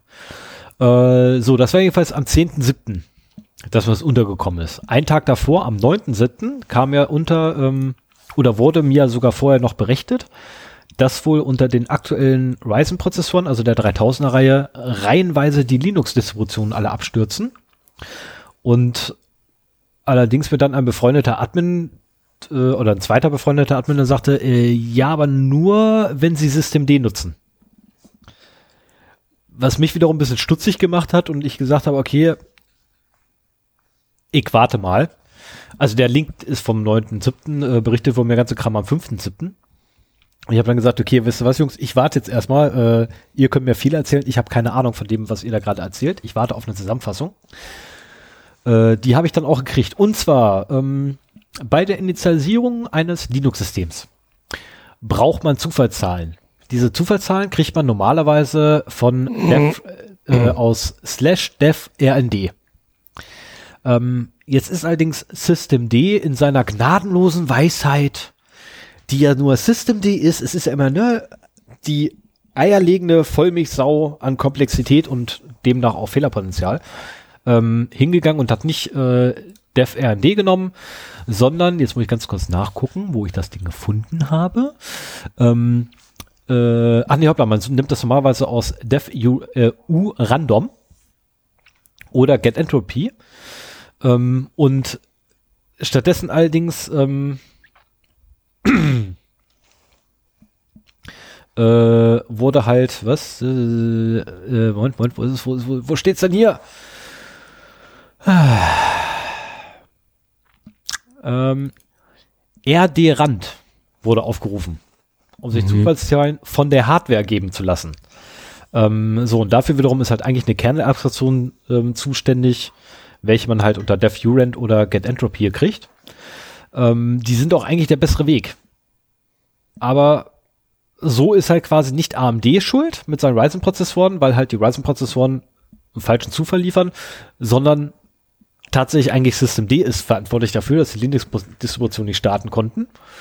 Ähm, wobei AMD, jetzt wird die Luft ein bisschen trocken, wobei AMD allerdings auch bereits ein BIOS-Update herausgegeben hat und äh, damit quasi das Problem lösen möchte, so dass der Zufallsgenerator wieder ordentlichen Zufall generiert.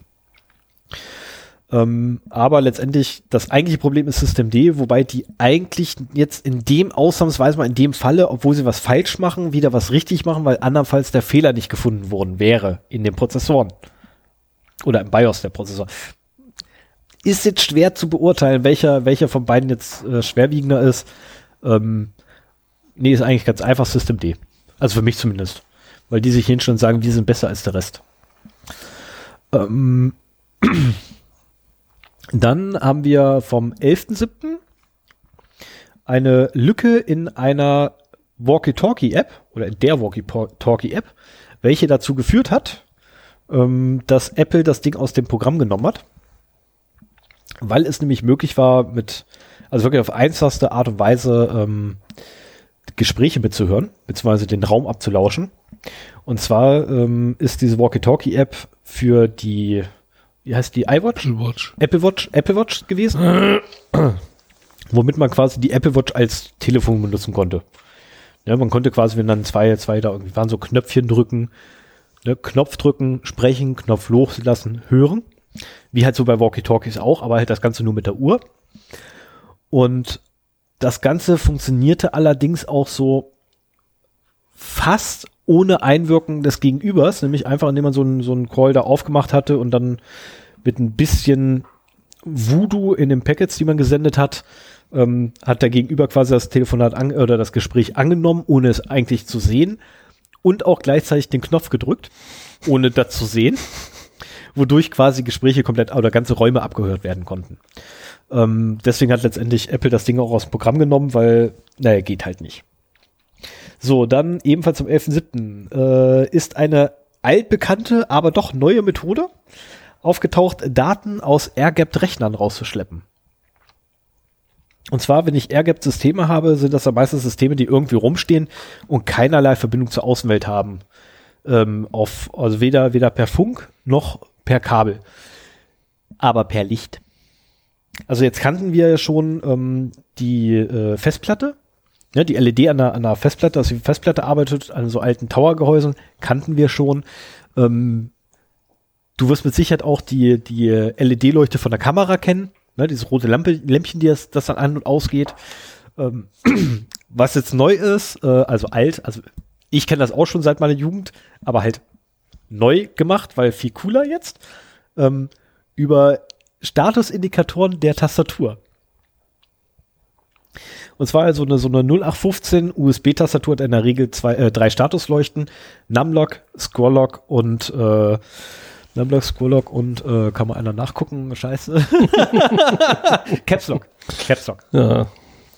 Und wenn ich jetzt ein, es wird langsam trocken, ne? Und wenn ich jetzt ein Skript schreibe, äh, welches quasi Daten nimmt, in Morsecode verschlüsselt und diesen Morsecode über diese drei Status oder eine der drei Status-LEDs ausgibt, ähm, dann kriege ich quasi die Daten raus.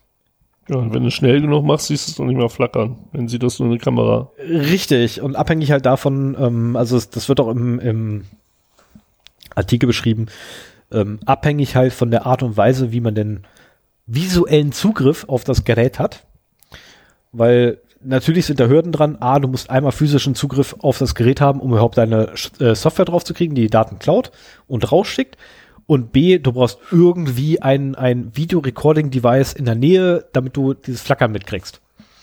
Ähm, und da gibt's halt welche, die halt 20 Bilder in der Sekunde aufnehmen. Das ist blöd, da kriegst du nur 20 Bit pro Sekunde hin. Oder es gibt halt aber auch welche, die teilweise bis zu 24.000 Bilder in der Sekunde schaffen. Ich rechne jetzt nicht aus, wie viele Byte das sind. Aber das dürfte eine ordentliche Menge sein. Drei Ja, Kilobyte. Oder, du brauchst irgendwie so ein, äh, so eine Ungefähr. Fotodiode mit einem extremen Zoom. Ja, zum Beispiel. Also auch, ja. Also äh, es wurde auch eine Handykamera, also hier Mobilfunkkamera äh, wurde auch genannt. Ähm, oder äh, Infrarot-Überwachungskameras sind auch sehr gut geeignet. Weil, also mit einer Kamera hast du ja digitale Bilder, die du dann aufnimmst. Äh, aber wenn du jetzt meinetwegen analoges äh, Aufnahmemedium. nutzt, genau, dann, dann könntest du das halt einfacher machen, ja. Ich mache jetzt erstmal das Ding da aus, weil Genau, das wird langsam auch kühl echt ein bisschen trocken hier drüben. Aber ich muss auch noch mal ganz kurz einen Schluck, Also Schluck ich, wir haben ja auch weil- Kollegen, die hier durchaus solche äh, Fotorezeptoren an ihren Waschmaschinen verbauen, damit sie aus dem Aufleuchten der Lämpchen irgendwie dann darauf schließen können, dass die Waschmaschine fertig ist und eine E-Mail an sich schicken, dass die Wäsche jetzt fertig ist. was so blödsinnig ist. äh, ja, aber ich meine, das sowas macht man halt, wenn man es kann. Ich finde das schön, wenn man Kollegen hat, die so Schleudern höre ich. Also wenn meine Waschmaschine schleudert, höre ich das. Wenn meine Waschmaschine aufhört zu schleudern, weiß ich, fünf Minuten später kann ich die Tür aufmachen. machen. Deine Waschmaschine steht auch mitten in der Wohnung. Sie stand früher im Keller. Ah, dann hörst du es aber nicht. Selbst das habe ich gehört. Okay. Also, naja, aber du hm. musst doch Verständnis dafür haben, dass man sowas einfach macht. Weil natürlich habe ich das. Natürlich. Ich, ich äh, will ja auch äh, nächstes Jahr anfangen, einen Hundefütterautomaten zu bauen. Den kannst du kaufen. Du verstehst den Sinn dahinter nicht, oder? Ich will den selber bauen. So, weiter. Ich habe ja noch einen Haufen News. Also, 12.7. Ähm, ein Sicherheitspatch für Windows 7 ist rausgekommen und enthält ein Telemetrie-Tool. Und zwar der das Update KB 4507456 ähm, ist als Security-Only-Patch äh, deklariert, was bedeutet, es gibt nur Sicherheits-Bugfixes äh, äh, drin. Leider ist mit inbegriffen KB 295 2664, welches das Compatibil Compatibility, äh, Compatibility AppRaiser beinhaltet, welches ein Telemetrie-Tool ist und ähm, weitgehende Kompatibilitäts, in Anführungszeichen, Daten an, äh, weitreichende an Microsoft sendet, damit diese wiederum ihre Rückwärtskompatibilität letztendlich von Windows verbessern können. Und eigentlich benutzt man ja Windows 7 gerade, weil solche Tools dort nicht drin waren, bis zu diesem einem Update. Ähm, Microsoft wurde mal befragt dazu, was sie denn eigentlich davon halten und warum, wieso, weshalb. Und naja, wer hätte es gedacht? äh, kein Kommentar von Microsoft. Ja. Äh, dann 17.07. EU diskutiert Überwachung von Reisen per Zug, Bus und Schiff. Äh, wir, alle, wir alle können uns erinnern, es gab die sogenannte Personen äh, PNR, Personal Name Record oder so ja. ähnlich, äh, für Flugreisen. Das gibt es auch immer noch, ne? Ähm, genau, das gibt es auch immer noch äh, soll jetzt ausgeweitet werden innerhalb der EU. Also es wird diskutiert ne, und innerhalb der EU soll es ausgeweitet werden. Hat sehr viele ähm, Nationen, die sehr stark dafür sind. Für grenzüberschreitend? ähm, ja, ne? Und zwar wirklich für grenzüberschreitend und auch nicht nur grenzüberschreitend, sondern auch inländisch. Oh. Und ähm, die deutsche Meinung dazu ist, also wozu das Ganze erstmal führt, ist, wir haben dann ein, ein, eine Totalüberwachung sämtlicher Reiseaktivitäten der europäischen Bürger. Ja, dann brauchst du nur noch irgendwie, ähm, wenn du mit dem Auto fahren willst, das auch noch anzumelden. Genau, ja, dafür gibt's ja dann hier, ähm, wie nennt sich das? Ach ja, Maut. Ja. Ähm, so, dann haben wir Totalüberwachung, was die, äh, was die Reisen angeht oder Verreise, Bewegung, ähm, Logistik der Bürger in der EU. Und ähm, ja, das, wie gesagt, das wird gerade gerade diskutiert und auf die Frage hin, äh, wie denn die Bundesregierung zu diesem Thema steht, beziehungsweise das Innenministerium zu diesem Thema stehen würde, ähm, wir haben noch keine Position zu diesem Thema, war die offizielle Antwort der Regierung dazu. Ähm, ich kann sie mir allerdings schon denken, welches die Antwort sein wird dann. Ja, also bei, bei solchen Sachen ist es immer die schlimmstmögliche Position. Richtig, und das ist, ähm, wir werden demnächst dann wohl äh, also demnächst Gute wird man nur. Idee, ja klar, das machen wir. Wir brauchen eigentlich geht es nicht darum, ob sie schon eine Position zu dem Thema haben, sondern wir haben noch keine äh, passende Argumentation, warum wir das befürworten. Wäre wahrscheinlich, ja, wahrscheinlich ja. Gewesen. Das wird die ehrliche Antwort, ja. Kann man also, irgendwie, kann man das irgendwie auf Childporn oder äh, Terror zurückführen? Äh, tatsächlich, tatsächlich machen sie es auf Terror. Also zumindest haben sie es ja bei der per äh, via Fluggast Register haben sie ja äh, mit Terror argumentiert und hier mit Straftätern, die international am Flüchten sind. Ähm, das werden sie dort wahrscheinlich auch wieder versuchen. Das Problem ist halt, bis zum heutigen Tage gibt es keinen Nachweis dafür, dass diese Personal Name Records oder ja doch, ich glaube Personal Name Record wäre ähm, tatsächlich in irgendeiner Art und Weise was geholfen hat sondern wofür es tatsächlich Beweise gibt, ist, dass sie Dinge haufenweise False Positives gebracht haben und damit natürlich dann haufenweise Polizeibehörden beschäftigt haben. Sinnloserweise. Das, das ist, ist auszuweiten auf Zug, Bus und Schiff. Finde ich eine geile Idee, dann ist unsere ähm, Polizei in Deutschland nicht mehr handlungsfähig. Ich meine, die sind eh schon unterbezahlt, unterbesetzt. Ähm, ja, dann können wir eigentlich gleich den Laden dicht machen und sagen, gut, es gibt so ein schönes Stichwort evidenzbasierte Gesetzgebung. Das müsste. Das wäre eine schöne Sache, ja. Das wäre eine schöne Sache. Werden, ähm, dass man quasi nachweisen muss, dass Gesetze auch die Wirkung haben, die man sich davon verspricht. Das wird so emotional äh, diskutiert, so nach dem Motto, wir machen diese Maßnahmen und dann haben wir keinen Terror mehr äh, auf einen einfachen Nenner gebracht. Und Richtig. Äh, das müsste einfach überprüft werden. So ein Gesetz müsste ein Verfallsdatum haben und wenn das überschritten ist, muss man halt nachgucken oder es läuft automatisch aus. Yep. Und wenn man dann keinen Hinweis findet, dass äh, diese Einschränkung der Grundrechte gerechtfertigt ist, also der das Ergebnis gut genug ist, dass es gerechtfertigt ist, solche Maßnahmen zu ergreifen, dann war es das halt damit. Und dann, dann hätte ich auch viel weniger Probleme mit solchen Sachen. Das, das Problem bei solchen Sachen ist, dass die äh, beschlossen werden und man sie dann nicht mehr los wird. Genau das. Du, ja, wie willst du die auch wieder loswerden? Ich meine, ich gucke da nie einer nach, ob es wirklich was gebracht hat. Ja, hier die, äh, das war mit der Vorratsdatenspeicherung, das ein paar, paar Staaten haben die halt jetzt schon eingeführt. Ja, und da hat nichts gebracht. Nein, aber ähm, als das auf EU beschlossen wurde, haben ein paar Staaten halt Vorratsdatenspeicherung eingeführt. Die EU hat es gekippt. Die Staaten, die Nationalstaaten haben es halt immer noch. Ja. Aber das ist halt, ja, ja, gibt uns eure Daten, haben sie gesagt. Wir sind ganz fleißig, haben sie gesagt. Ja, das Problem ist halt, wo der Druck ist, kommen die Schweine. Ne? Ich meine, alleine in Deutschland das ist ähm, noch die nächste Sache, ja. haben wir dieses Jahr allein schon ein paar Dutzend Meldungen gehabt, äh, wo Datenschutzbehörden ähm, auf die Polizei zugehen mussten und dort quasi einzelne Polizisten äh, einen Klaps auf den Hinterkopf geben mussten, weil die halt ja, ihre Systeme für private Zwecke missbraucht haben. Ne? Komme ich heute auch noch zu. Äh, da war einer gewesen, der irgendwie, ähm, ich weiß nicht, ob du auf für Einzelheiten eingehst von den Fällen. Also ich, ich weiß nur von, von zweien ähm, halbwegs irgendwie Einzelheiten. Eine wollte halt ganz gerne irgendwie eine Frau kennenlernen. Und, da komme ich noch zu. Hat sich die Telefonnummer besorgt. Also okay, dann lasse ich das. Den anderen mit seinem Nachbarn hast du auch. So konkret habe ich das nicht, nein. Okay, okay, da bin ich ja beruhigt. Ich, das ist ähm, genau mein Thema, über das ich nachher noch rede. Wie Polizei. Okay, egal. Nein. Ich lasse mich überraschen. Ich ja. lasse mich überraschen. Ähm, die Überschrift habe ich schon gelesen, aber irgendwie, hm, egal. Ähm, nee, und der andere hat halt, äh, ähm, ja, letztendlich, weil er halt seinen Nachbarn ärgern wollte, ähm, hat er dann ich halt das, da nachher noch System benutzt. ja, ist so gut, ich höre schon auf. So, gut, mache ich halt weiter. Lass ja. dir das Thema jetzt. Ich danke dir. 17.07.2019. Jetzt weißt du mal, wie es mir immer geht. 17.07.2019, ebenfalls mal wieder, ähm, eine Pre-Authentication Remote Code, Remote Code Execution in, in einem VPN Client. Was also bedeutet, oder innerhalb einer VPN-Verbindung, was letztendlich bedeutet, noch bevor überhaupt die Verbindung zustande kommt, weil ich muss mir erstmal authentifizieren, und genau vor diesem Authentifizierung, Authentifizierungsvorgang ähm, kann ich den Server übernehmen. Weil ich kann Remote Code ausführen. Ähm, das Ganze ist, ist, der, ist dem ähm, israelischen Unternehmen Palo Alto ähm, passiert. Also im Gegensatz zum Namen sitzen die halt in Israel und nicht in Kalifornien, weil Palo Alto ist eigentlich ein Ort in Kalifornien. Ja. Ähm, ich dachte auch, dass sie in Kalifornien nee, ist wären. israelisches Unternehmen. Die, Ach. Ja, äh, deren Produkt dazu heißt Global Protect.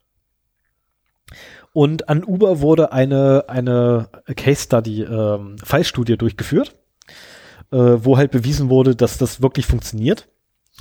Und letztendlich ähm, Palo Alto äh, sitzt seit einem Jahr auf dieser Lücke rum. Ähm, es gibt dazu kein CVE, oder es gab dazu seit über einem Jahr kein CVE, in knapp über einem Jahr, ähm, kein CVE, äh, es gab keinerlei Information, dass diese Lücke überhaupt irgendwie existent wäre also, und mal vielleicht ein Patchen angesagt wäre. Ein Zero-Day sozusagen. Ähm, es war ein quasi Zero-Day, weil in Folgeversion war es ja schon gefixt, aber die alten Versionen wurden noch eingesetzt, weil natürlich die Nutzer nicht informiert wurden, hey, wir haben hier eine neue Version, solltet ihr mal einspielen, weil wegen dringendes Sicherheitsupdate. Ähm, ist halt äh, so, wie man es halt nicht machen sollte. Aber natürlich hat Palo Alto auf diesen, auf diese, diese Case Study haben sie natürlich reagiert. Äh, sie haben ein CVE beantragt und sie haben ein Bulletin Board aufgemacht. Äh, ich habe einen Twitter Twitter Thread äh, mit verlinkt. Ähm, den könnt ihr mal lesen, ist sehr witzig. Ein, ein Bulletin erstellt, also ein Dokument, kein kein äh, Diskussionsforum. Äh, ja, genau, ja, also also ein Dokument, so so so ne Informationsblatt quasi erstellt ähm, und ein CVE endlich mal beantragt mit der Nummer CVE 2019 1579. Ähm, pending assigning. Also noch nicht zugewiesen. Aber sie haben es immerhin beantragt. Wenigstens etwas. Ähm, dann habe ich den 18.07. Ah, ich glaube, den hebe ich mir bis zum Schluss auf. Wenn jetzt die Überschrift davon liest, dann weiß er auch warum. Ähm, nehmen wir kurz den 19.07. Ich komme gleich wieder zurück zu der Nachricht. Äh, 19.07. Firefox überprüft gespeicherte Zugangsdaten auf Leaks. In der folgenden Version von Firefox, ich glaube, das ist dann die 70. Nee, ist die 69. Also in der 70, in der Version 70 wollen es machen. Möchte Firefox ganz gerne eure gespeicherten Passwörter nehmen und diese an Porn schicken, um zu gucken, ob eure Zugangsdaten schon in irgendeiner Art und Weise in einem Leak aufgetaucht sind. Ähm, die, also Mozilla selber sagt zwar, ja, wir machen das ja nur mit Zugangsdaten, die vor dem Leak erstellt wurden. Jetzt frage ich mich aber, wie die rauskriegen wollen, in welchem Leak meine Daten drin liegen, damit sie diese Daten nur nutzen können, wenn sie vor dem Leak, also Nee, nee, nee, also formulierungstechnisch ähm, ist es krank. Have I been pawned ist da schon sehr weit, was Privacy angeht. Und ich meine. Um die, de, de, um ich, die Seite Have I been pawned mache ich mir keinen Sorgen. Nee, nee, aber die, die haben halt eine API, die auch sehr äh, datensparsam ist und ich glaube, du schickst einen Teil eines Hashes dahin, kriegst dann passende Einträge zurück und dann kannst du lokal gucken, ob wirklich dein Eintrag dabei ist. Ja, so läuft das und, tatsächlich ab. Äh, das, insofern das, werden keine Passwörter irgendwohin übertragen oder sowas. Das beschreibt auch ähm, Fire, äh, Mozilla so. Der Punkt allerdings, der mich wirklich, der mir wirklich zu denken gegeben hat, ist ähm, dieser, dieser, dieser Ausschnitt, äh, der Stipse da bei denen aus der Beschreibung, dass wirklich nur, nur Zugangsdaten prüfen, die vor dem Leak erstellt wurden. Das heißt, die haben eine Liste, ja, ja, das geht. Die haben, äh, ja, was heißt? Nee, das geht halt eigentlich nicht. Also sagen wir mal so, ähm, Firefox, wenn du die Passwortliste oder die Speichernfunktion in Firefox nutzt, weißt du ja, weiß Firefox ja, wann die Daten eingetragen wurden. Ja, zwangsläufig. Und sie werden eine, eine Liste haben von Domains, die von Breaches betroffen waren und das Datum, wann das der Fall war. Also ja, okay, so kann man es So, ja. so hast du natürlich nicht. Ich, ich würde, ich würde an Firefox Stelle, wenn äh, ich würde alles hinjagen. Ich würde alles hinjagen, ja, ja Einfach genau. ungefragt alles. Also die, die Passwort Creation Time können sie nicht bestimmen, nur die, wann es in die Liste eingetragen wurde. Das kann äh, bei neueren Sachen halt äh, das gleiche Datum sein, muss es aber nicht. Ja, oder bei alten Sachen wäre es ja auch, ne? Ich meine, wenn ich ein Passwort habe, was ich jetzt 20 Jahren habe, jetzt aber der Firefox zum ersten Mal installiere, dann habe ich ein 20 Jahre altes Passwort drin schon mit dem Datum von heute. Ja, ja, genau. Dann ist ein Dropbox-Passwort oder mein Dropbox-Passwort, was in dem Dropbox liegt, mit enthalten ist. Ähm, jedenfalls möchte Firefox halt oder Mozilla gerne im Firefox halt das Leben ein bisschen leichter machen. Ähm, Inwiefern man das Feature nutzen möchte oder nicht, äh, sei mal dahingestellt. Solltet ihr eure Passwörter im Firefox speichern, dann grundsätzlich setzt ein Masterpasswort, weil andernfalls die Passwörter im Klartext drin stehen in der Datei. Ja, und es gibt schönere Lösungen. Ja, das auch, ja. Das auch. Ähm, hier an dieser Stelle mal zu nennen, Keepass. Zum Beispiel. Ja, ähm, also gerade wenn es darum geht, die Passwörter auch über eine eigene Cloud äh, oder über einen eigenen FTP-Server meinetwegen auf verschiedene Geräte äh, zu synchronisieren. Das funktioniert fantastisch äh, mit Keepers. Das ist Open Source, ist kostenlos. Genau, und dann haben wir noch am 19.07. ebenfalls äh, ist eine Studie hingegangen und hat sich mal, ich glaube, es waren 22.000, ich habe mir jetzt Zahlen leider nicht rausgeschrieben, ich glaube, es waren 22.000 Pornoseiten. Ich wusste nicht mal, dass es so viele gibt. Ja, das wundert mich. Also Seiten auch. mit, Seiten mit pornografischen Inhalt, so. Äh, herangezogen. Seiten oder Sites? Sites. Also Seiten, also tatsächlich, ne, tatsächlich. Sites. Sites, also richtige Orte. Also, na, na, also im Internet Orte. Webserver. So, so richtige Orte.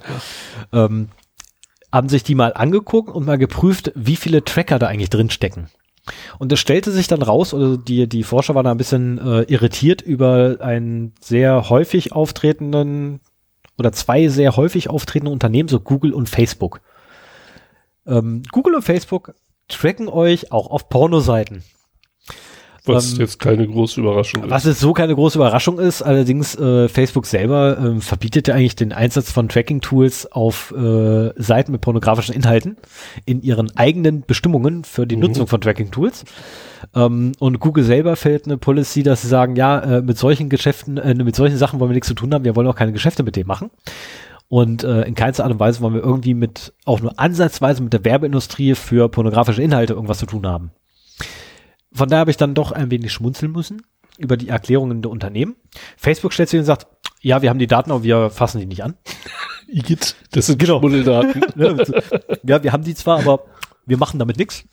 Äh, und Google hat sich hingestellt und hat gesagt gehabt, nein, also mit, ähm, mit Betreiber, äh, nee, mit Werbenetzwerken, welche pornografische Inhalte, welche pornografische Inhalte ausliefern oder ähm, Werbung mit pornografischen Inhalten schalten, ähm, mit denen haben wir grundsätzlich nichts am Hut und wir blocken sie auch rigoros. Ähm, und diese Daten werden auch, oder diese Tracker, die sie eingebaut haben, werden auch bei uns geblockt, so dass wir keine Daten erhalten. Ist nicht ganz richtig, weil wenn ihr Google Chrome benutzt, Google Chrome sendet ja, wie wir ja wissen, die vollständige URL an Google.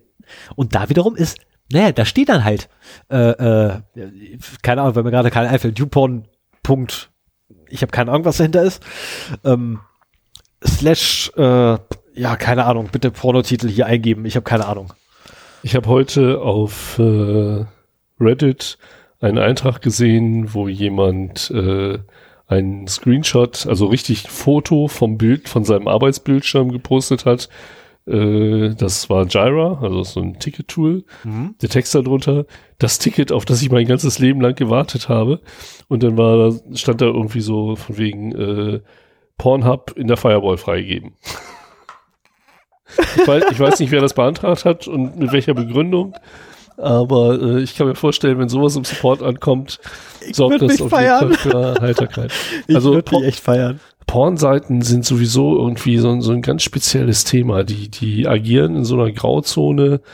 Ähm, ich wäre da extrem vorsichtig, auch was die Werbeanzeigen da angeht. Das auf jeden ähm, Fall. Ähm, davon aber abgesehen, es gibt gar nicht so viele. Also ja, 22.000 einzelne Seiten findest du, aber es gibt gar nicht so viele Betreiber. Das kann sein, ja. Ähm, alleine der, der größte Betreiber in Deutschland ist, glaube ich, YouPorn. Ich glaube, das ist YouPorn, ne? das größte, größte Ding sie. Und äh, der Witz ist aber, dem gehört. Hast du nicht Bock, da mal eine Sendung drüber zu machen? Dem gehören allerdings, dem gehören allerdings 30 Prozent. Moment, dem gehören allerdings 30 Prozent aller Pornograf äh, aller Seiten mit pornografischem Inhalt im deutschen Internet. Ui.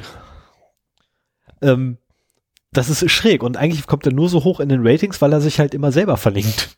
also die Links, das ist ja, das ist ja ne, du hast halt, du hast halt, Technik, ne? Du hast halt tausende von Seiten, die alle sich gegenseitig untereinander verlinken und dadurch wiederum steigst du halt in Ratings nach oben. Das ist also echt schräger Mist. Aber Google möchte mit solchen Seiten keine Geschäfte machen. Also eine Porno-Folge wäre ja auch geil. Hast du da nicht Lust drauf? Inwiefern Porno-Folge? Ja, so was für Klären wir, spä klären wir später. Ja, okay. Das klären wir später. Äh, ich glaube, ich weiß, worauf das hinausführt. Was? Ich glaube, ich weiß, worauf das jetzt hinausläuft. Im, ähm, äh, in, als Mission für Zero Day auf Pornoseiten surfen. Alter, wie soll ich das zu Hause erklären? Schatz, was machst du da? Äh. Das ist für den Podcast. Ja, ja. Papa, was machst du?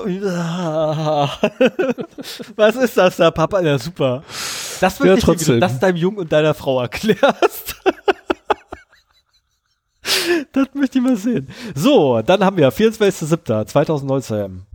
US-Justizminister will Hintertüren in Verschlüsselung. Ja. Warum erinnert mich das an Kasachstan? Warum erinnert mich das so an unseren deutschen Innenminister? Ähm, ja, letztendlich gibt's da nicht viel zu sagen. US-Justizminister möchte ja ganz gerne Hintertüren innerhalb von Verschlüsselungssoftware haben, damit dann bitte ne, Verschlüsselung entschlüsselt werden kann. Ähm, selben Argumente wie hier in Deutschland seinerzeit, selben Argumente wie in der Schweiz seinerzeit, selben Argumente wie in Österreich seinerzeit, selben Argumente wie in Oh, jetzt habe ich gerade zum Glück nie Italien, Italien hat es zum Glück gehabt. nie wirklich umgesetzt, außer in Kasachstan. Ja, außer also also Kasachstan ist echt das ist der krasseste Kas Fall von Ja, wobei also wahrscheinlich äh, China auch, aber Kasachstan erinnert mich so an. Kennst du dieses Ich bin manuelle Virus für Computer? Wir, wir, wir in Mexiko haben keine Geld zur Entwicklung richtige Virus. Bitte äh, kopiere diesen Text per Copy und Paste da und dahin und führe ihn dann aus oder irgendwie sowas. Das, das geisterte mal im Usenet als Signatur rum. Der, der manuelle Computervirus. Und genauso kommt mir Kasachstan vor, so von wegen. Wir wollen euch abhören. Wir, wir wissen aber nicht, wie hier installiert dieses Root-Zertifikat. Oh Mann, ey. ja, so ungefähr. Ja. So, dann habe ich noch am 24.07., bevor ich gleich wirklich zur letzten News komme, und äh, da wird es ein bisschen Diskussion geben.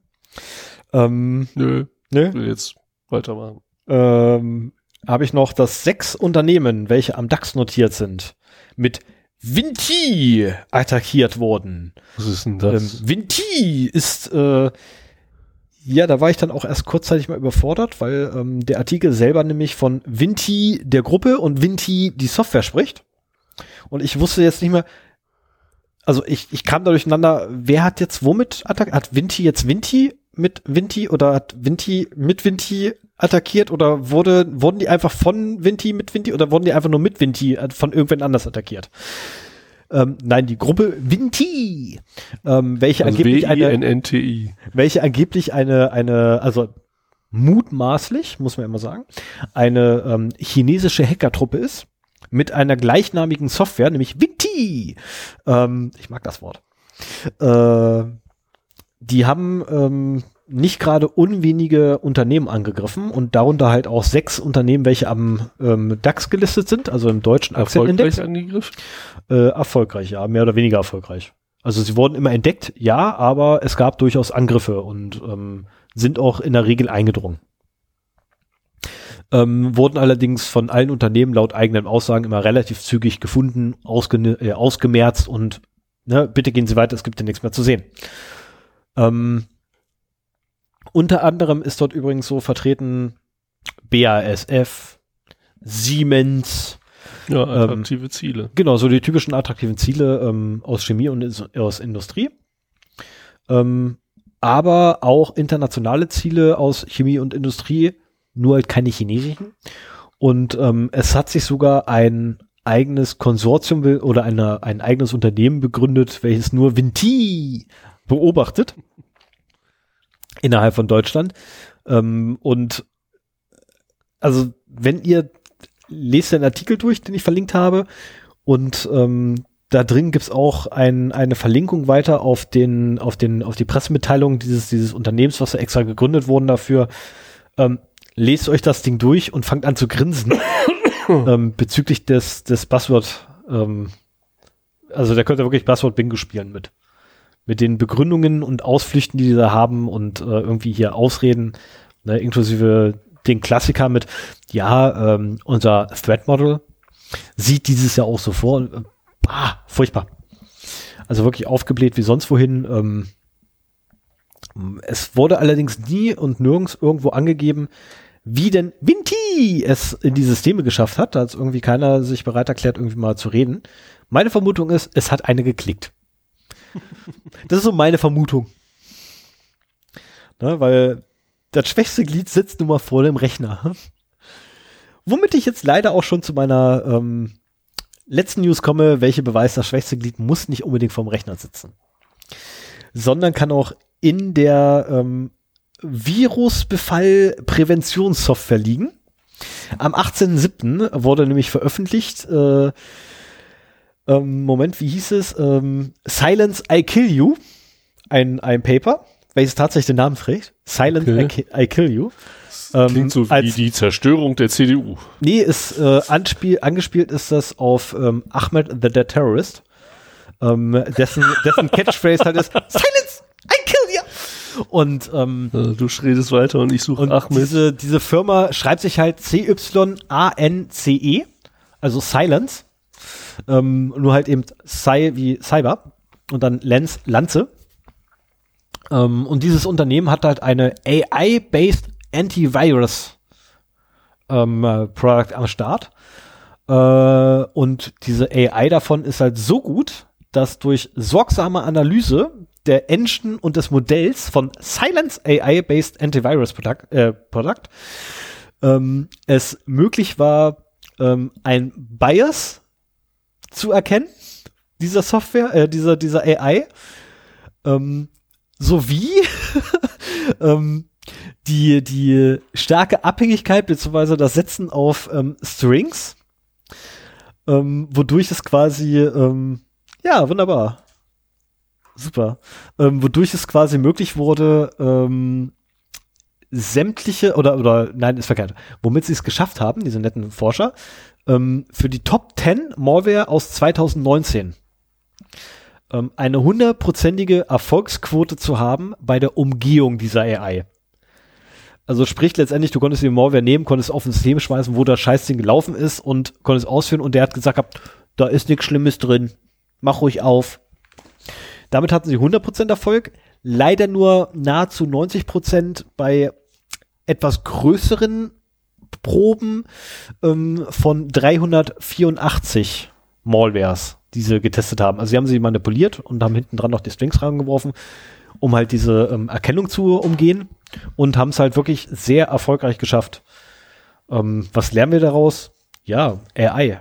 Das ist das Zugwerk. Also Schlangenöl bleibt halt Schlangenöl.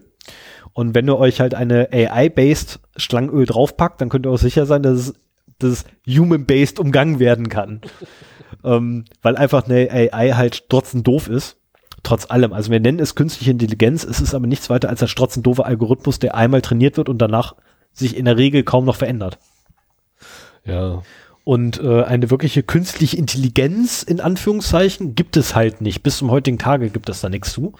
Dass du wirklich von künstlicher Intelligenz, wie man eigentlich Intelligenz definieren würde, nämlich auch aus seinen eigenen Fehlern zu lernen, ähm, unter anderem äh, und auch eigenständig lernen zu können.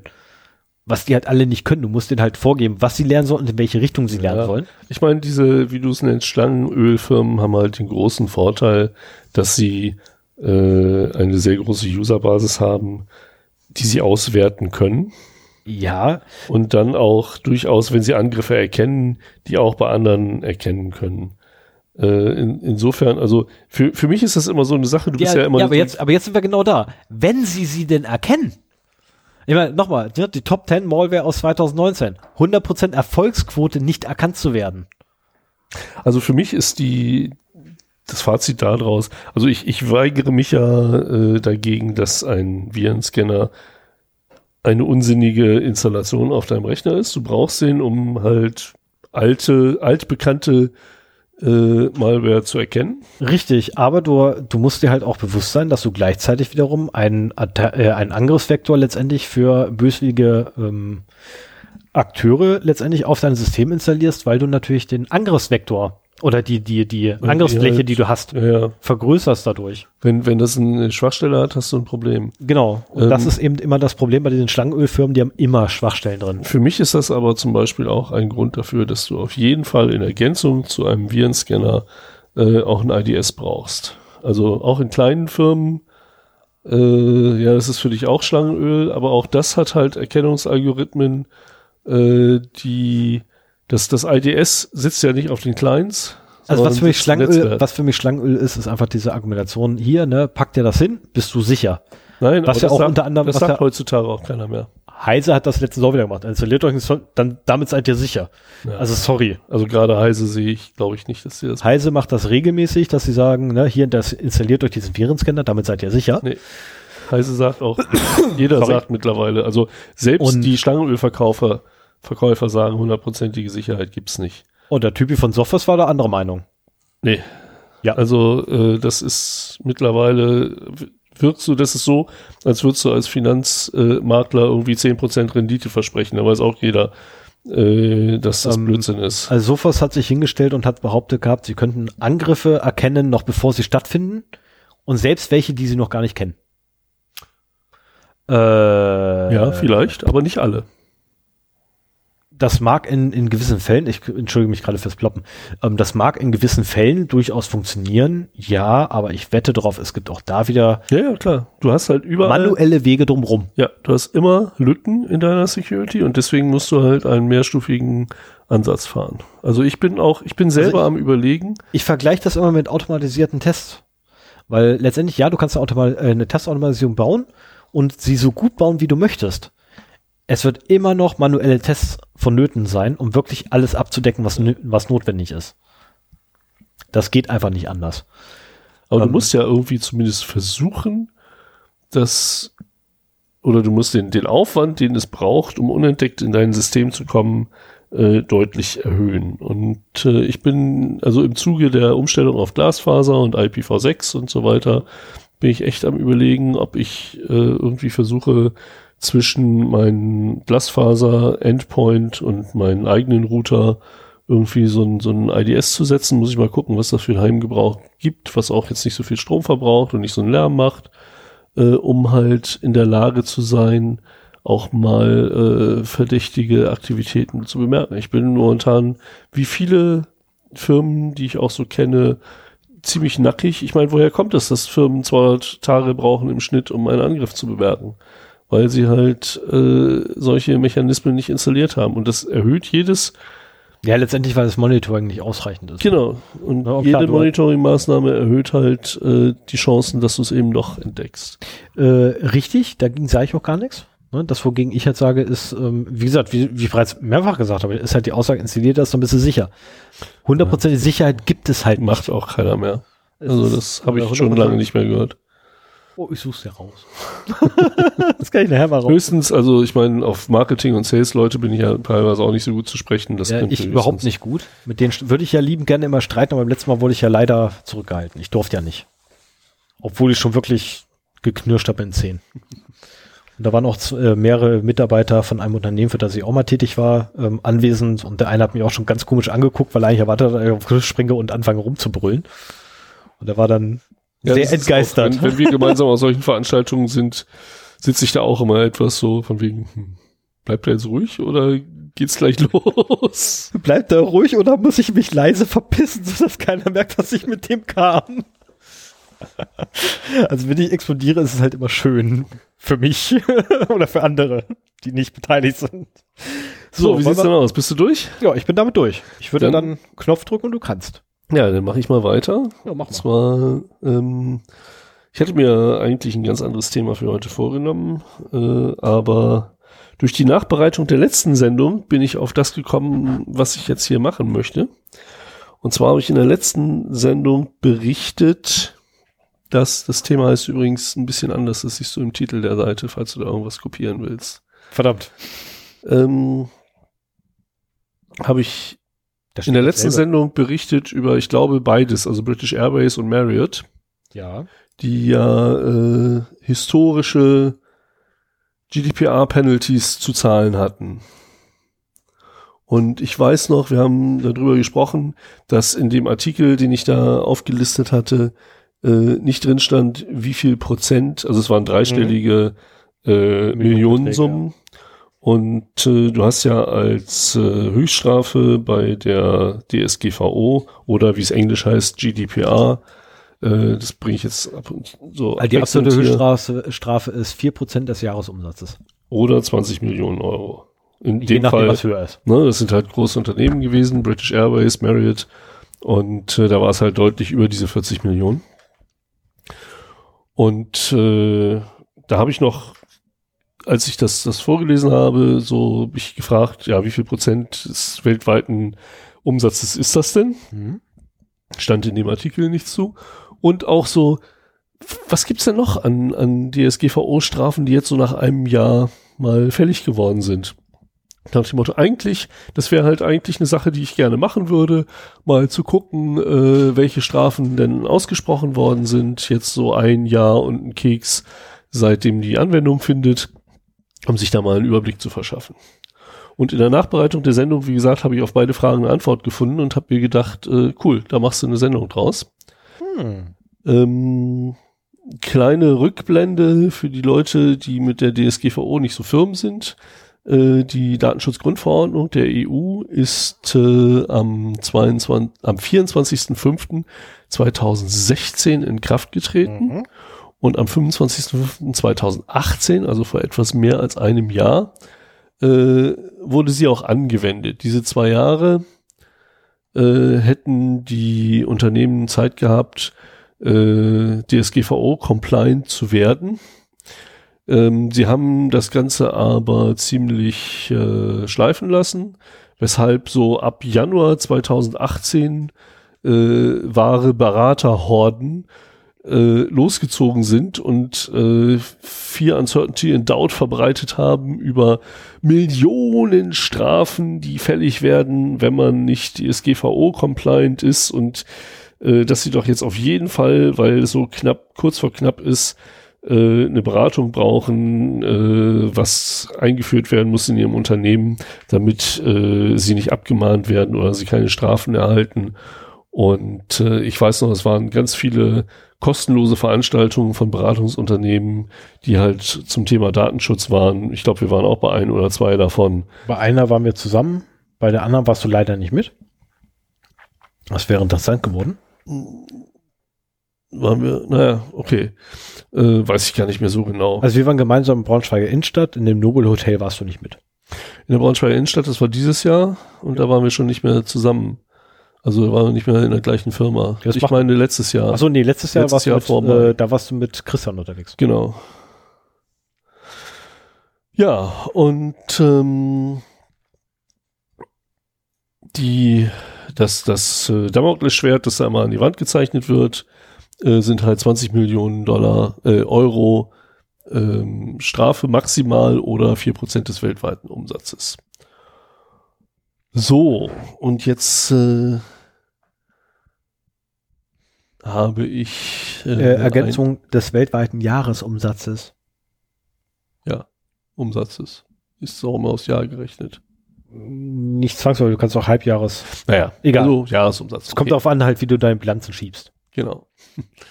Und äh, einen Tag nach der Aufzeichnung der letzten Folge habe ich dann einen Artikel gefunden, ähm, wo äh, beschrieben wird, dass British Airways mussten halt 183.390 Millionen Pfund entrichten, was 1,5 Prozent des weltweiten Jahresumsatzes entspricht. Das ist ordentlich. Also das, äh, ich meine, 4%, man, man muss sich mal vorstellen, wie hoch die Rendite eines Unternehmens ist. Das ist, wenn es gut läuft, irgendwo im Bereich 10%, wahrscheinlich eher weniger. Und wenn dann davon die Hälfte äh, durch so eine Strafzahlung wegkommt, dann ist das schon heftig. Und mit 1,5 Prozent, aber das ist schon eine maßgebliche Summe, würde ich mal so sagen, für diese Unternehmen. Und bei Marriott äh, mit 99 Millionen britischen Pfund, also 123 Millionen Euro, ging es sogar um drei Prozent des äh, weltweiten Jahresumsatzes. oh, das ist heftig. Ja. Das tut weh. Das tut echt weh. Und äh, das, wie gesagt, hat mich geärgert, äh, als ich das dann hinterher sah. Zufällig bin ich dann auf eine Seite gestoßen. Ich hatte ja gesagt, so eigentlich wäre das so, ah, wenn man, wenn man nur Zeit hätte, dann müsste man halt irgendwie diese ganzen Strafen mal sammeln und mal so für sich auswerten, um zu gucken, äh, zeigt denn jetzt wirklich die DSGVO sei, seine Zähne oder nicht?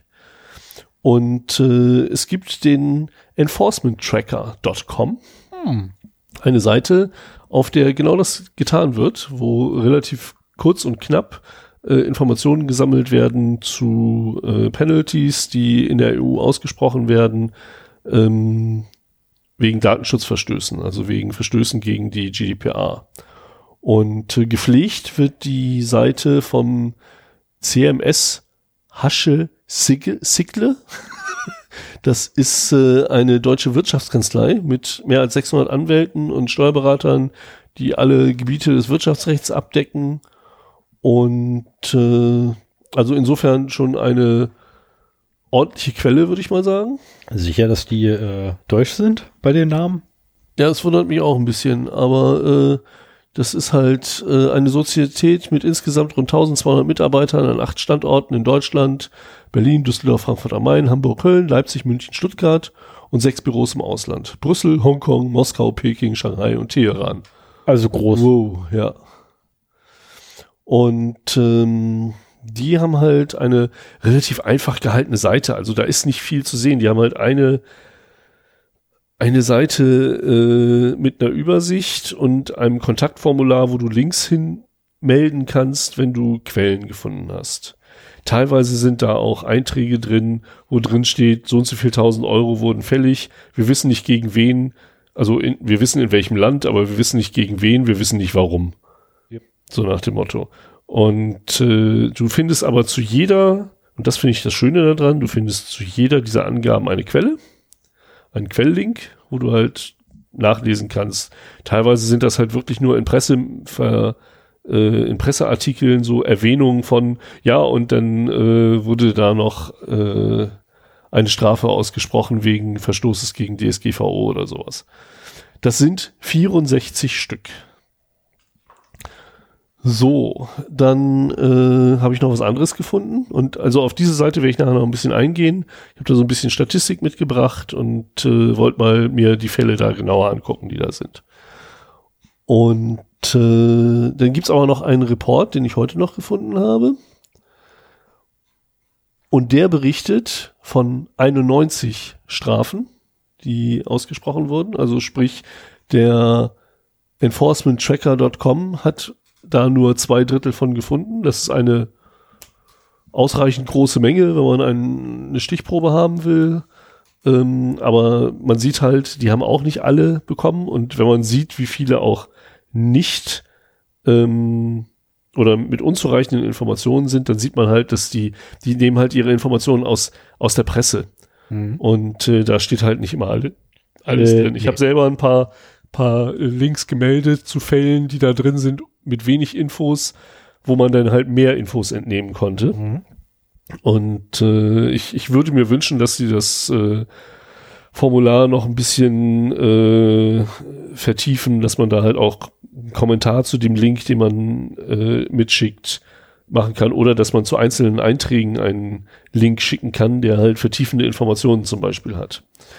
Naja, aber das Interessante ist, ähm, es gibt, wie gesagt, äh, nach diesem Report 91 äh, Strafen aufgrund äh, Datenschutzverletzungen, aber mehr als 59.000 GDPR Data Breach Notifications. Wir erinnern uns, die DSGVO verpflichtet Unternehmen oder und Organisationen im Falle eines äh, Datenschutzverstoßes den halt an die Behörden zu melden. Jetzt kommt es natürlich, dass oftmals Dinge gemeldet werden, die eigentlich nicht relevant sind, dass die Unternehmen sich sagen, wir melden da einfach alles hin, was wir haben, äh, für den Fall. Einfach nur pro forma. Ja, genau. Wenn wir es hinmelden und es ist kein Datenschutzverstoß, ist das halt nicht schlimm. Wenn wir denken, das ist keiner und es ist doch einer und es kommt raus, kriegen wir eine Strafe. Mhm. Und äh, deswegen wird halt da so ein bisschen mehr äh, gemeldet, als nötig ist. Aber so dieses Verhältnis von 60.000 äh, Data Breach Notifications zu 91 Strafen ist schon heftig. Jetzt kann man natürlich sagen, die GDPR ist erst seit 15 Monaten oder sowas in der Anwendung. Da werden noch viele Verfahren anhängig sein. Äh, ich glaube, ich werde die Seite im Auge behalten und vielleicht später nochmal äh, nach zwei oder drei Jahren mal eine Auswertung machen. Gucken, das wäre interessant, ja. Ähm, oder vielleicht gibt es dann auch eine andere Stelle, äh, wo solche Sachen äh, gesammelt werden. Das wäre ein schönes Community-Projekt, mhm. ähm, das man machen könnte, um dann halt auch noch mehr Zuverlässigkeit in die Daten reinzubekommen. Aber wie gesagt, ich, ich glaube, das ist eine vertrauenswürdige ähm, Quelle, die diese Daten zusammenstellt und dass sie das halt dann mit äh, einer gewissen Sorgfalt auch machen.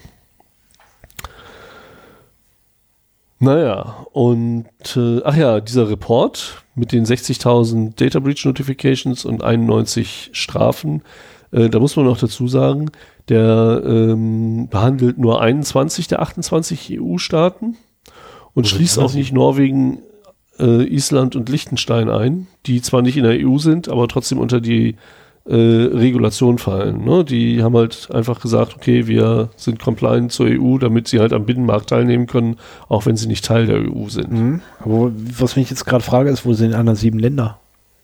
Was? Die haben sie anscheinend in, in dem Report nicht betrachtet. Okay. Also es ist zu erwarten, dass da noch ein paar mehr abfallen. Mhm. Nichtsdestotrotz, selbst wenn es 120 sind oder sowas, äh, ist die Quelle, die ich da habe, mit 64, ähm, würde dann immer noch 50 Prozent abdecken, sodass man mal da drüber gucken kann. Ich habe jetzt für mich ein Interesse, also einmal wollte ich wissen, ja, halt, ne, wie es denn überhaupt mit äh, diesen Strafen aussieht. Die ganze, die Beraterhorde, zu denen ich mich ja auch zählen muss, aber nicht im Datenschutz zum Glück, ähm, hat ja äh, geschrien, wir haben riesige Strafen zu erwarten, wenn ihr nicht macht, was wir sagen und uns für teures Geld äh, hier ins Unternehmen holt. 20.000 Euro, sage ich nur, für einmal alles. Und da möchte ich gerne mal gucken, wie sieht das dann jetzt in der Realität aus. Mhm. Und dann kommt noch dazu, äh, als äh, Mensch, der Inf in der Informationssicherheit tätig ist, äh, muss man ja Risikoanalysen machen. Mhm. Und äh, das macht man halt, indem man eine Bedrohung oder eine Schwachstelle sucht, die kombiniert zu einem Risiko. Äh, da kann man dann halt äh, mit ein bisschen Zahlen-Voodoo ähm, eine Eintrittswahrscheinlichkeit und eine Schadenshöhe aus diesen beiden Größen bestimmen. Und bei dieser Schadenshöhe ist halt immer der Knackpunkt. So nach dem Motto, wir haben jetzt ein äh, Risikoszenario. Was ist denn? Moment, ein Risiko setzt sich zusammen aus Eintrittswahrscheinlichkeit, also aus, aus, aus Eintrittswahrscheinlichkeit, Schaden und entstehenden Schaden. Ja, also zu erwartenden Schaden. Ja, aber äh, das, das Risiko. Daraus ergibt sich ein Risiko. Das Risiko setzt sich zusammen aus Schwachstelle und Bedrohung und aus Schwachstelle und Bedrohung äh, kannst du zahlenmäßig ein, äh, eine Eintrittswahrscheinlichkeit und ein, also rechnerisch hast du recht, inhaltlich äh, ist es aber eine Bedrohung und eine Schwachstelle. Also ja, okay, ich habe eine ich habe eine Bedrohung und eine Schwachstelle, also quasi habe ich ein Risiko, für das ich ein Risiko habe. Ja, ohne ähm, Worte. Okay, da, da ja. können wir nochmal zu Risikoanalysen können wir gerne mal eine Sendung machen. Oh ja, oh ja, oh ja, bitte, bitte, bitte, bitte, bitte, bitte, bitte. Auf jeden Fall. Die Formeln würden mich interessieren. Auf jeden Fall ist es, ja, das ist ganz einfach. Ich rechne die auch durch. Risk ist gleich Eintrittswahrscheinlichkeit mal Schadenspotenzial. Und, also, ja, das ist die, das ist die rechnerische Formel. Na egal. Ähm, hab ich doch gerade gesagt. Ja, das, ich habe ja auch gesagt, so rechnerisch stimmt das. Was ist das Problem? Wie spricht mit nicht? Wo war ich denn? Ach ja, dieses, dieses potenzielle oder die, dieses Schadenpotenzial. Wenn, wenn wir jetzt ein Risikoszenario haben, wo es darum geht, dass, ähm, dass ein Datenschutzverstoß ins Haus steht, dann kann man sich halt als, äh, ja, kann man sich es einfach machen und sagen, okay, maximaler Schaden, 4, 20 Millionen oder 4% des äh, globalen Umsatzes, je nachdem welcher Wert größer ist, schreibst du eine mega große Zahl rein und hast ein Risiko, das im Endeffekt viel größer ist, als es wirklich ist. Ich meine, man ist ja gewohnt, dass du halt immer die Maximalwerte nimmst, ne? sowohl für Schadenshöhe als auch für die Eintrittswahrscheinlichkeit. Mhm. Ähm, eigentlich, ich denke, man müsste, man müsste das sogar irgendwie gewichten, aber ähm, bei, beim Risikomanagement nimmst du einfach die Maximalwerte und bei Datenschutzverstößen unter Umständen kann es dazu kommen. Und deswegen war es für mich nochmal wichtig zu sehen, was sind denn das so für Fälle und wie hoch ist denn dieser, äh, diese Strafe jetzt in Realität. Und das habe ich mir halt mal angeguckt für die 64 Fälle, die da in der Tabelle sind. Und davon sind drei größer eine Million. Das ist äh, die beiden, über die wir eben schon gesprochen haben, British Airways und Marriott, mhm. die im dreistelligen Millionenbereich sind. Und Google. Das war, da, da war doch mal was. Die haben noch Milliarden bezahlt, oder? Nee, 50 Millionen. Was nur? Ja, ja. Google hat 50 Millionen bezahlt. Das mit den Milliarden ist jetzt gerade durch die Presse äh, gewandert bei Facebook. Ah ja, stimmt, ja, ja Facebook, äh, kommst du, hast du das auch noch irgendwie mit drin, oder? Ich weiß nicht, ob ich Facebook drin habe, aber das war so zum Schluss ein Beispiel, das ist auch, ja, habe ich noch drin. Okay, weil dazu habe ich dann noch eine, einen Lacher. Okay. Ja, das ist prima, dann kannst du mein Thema mit einem Lacher abschließen, das ist nämlich der letzte Eintrag. Okay. So, äh, jetzt muss ich erstmal wieder zurück. Wo war ich denn? Hier. Also, drei Strafen, die höher waren als eine Million, und zwar waren die deutlich höher als eine Million. Die kleinste davon 50 Millionen, die größte 200, über 200 Millionen hm. Euro. Dann gibt es weitere neun Penalties, die äh, zwischen 100.000 und einer Million gelegen haben. Genauer gesagt zwischen 130.000 und 460.000 Euro. 16, äh, die im Bereich von äh, 10 bis 100 Kilo Euro sind. Okay.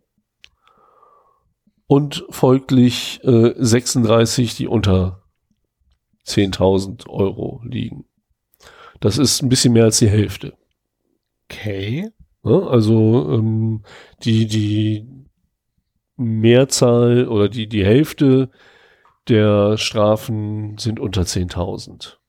Wenn man sich die Länderverteilung anguckt, äh, dann sieht man äh, Österreich fünfmal vertreten mit 300 bis 4.800 Euro.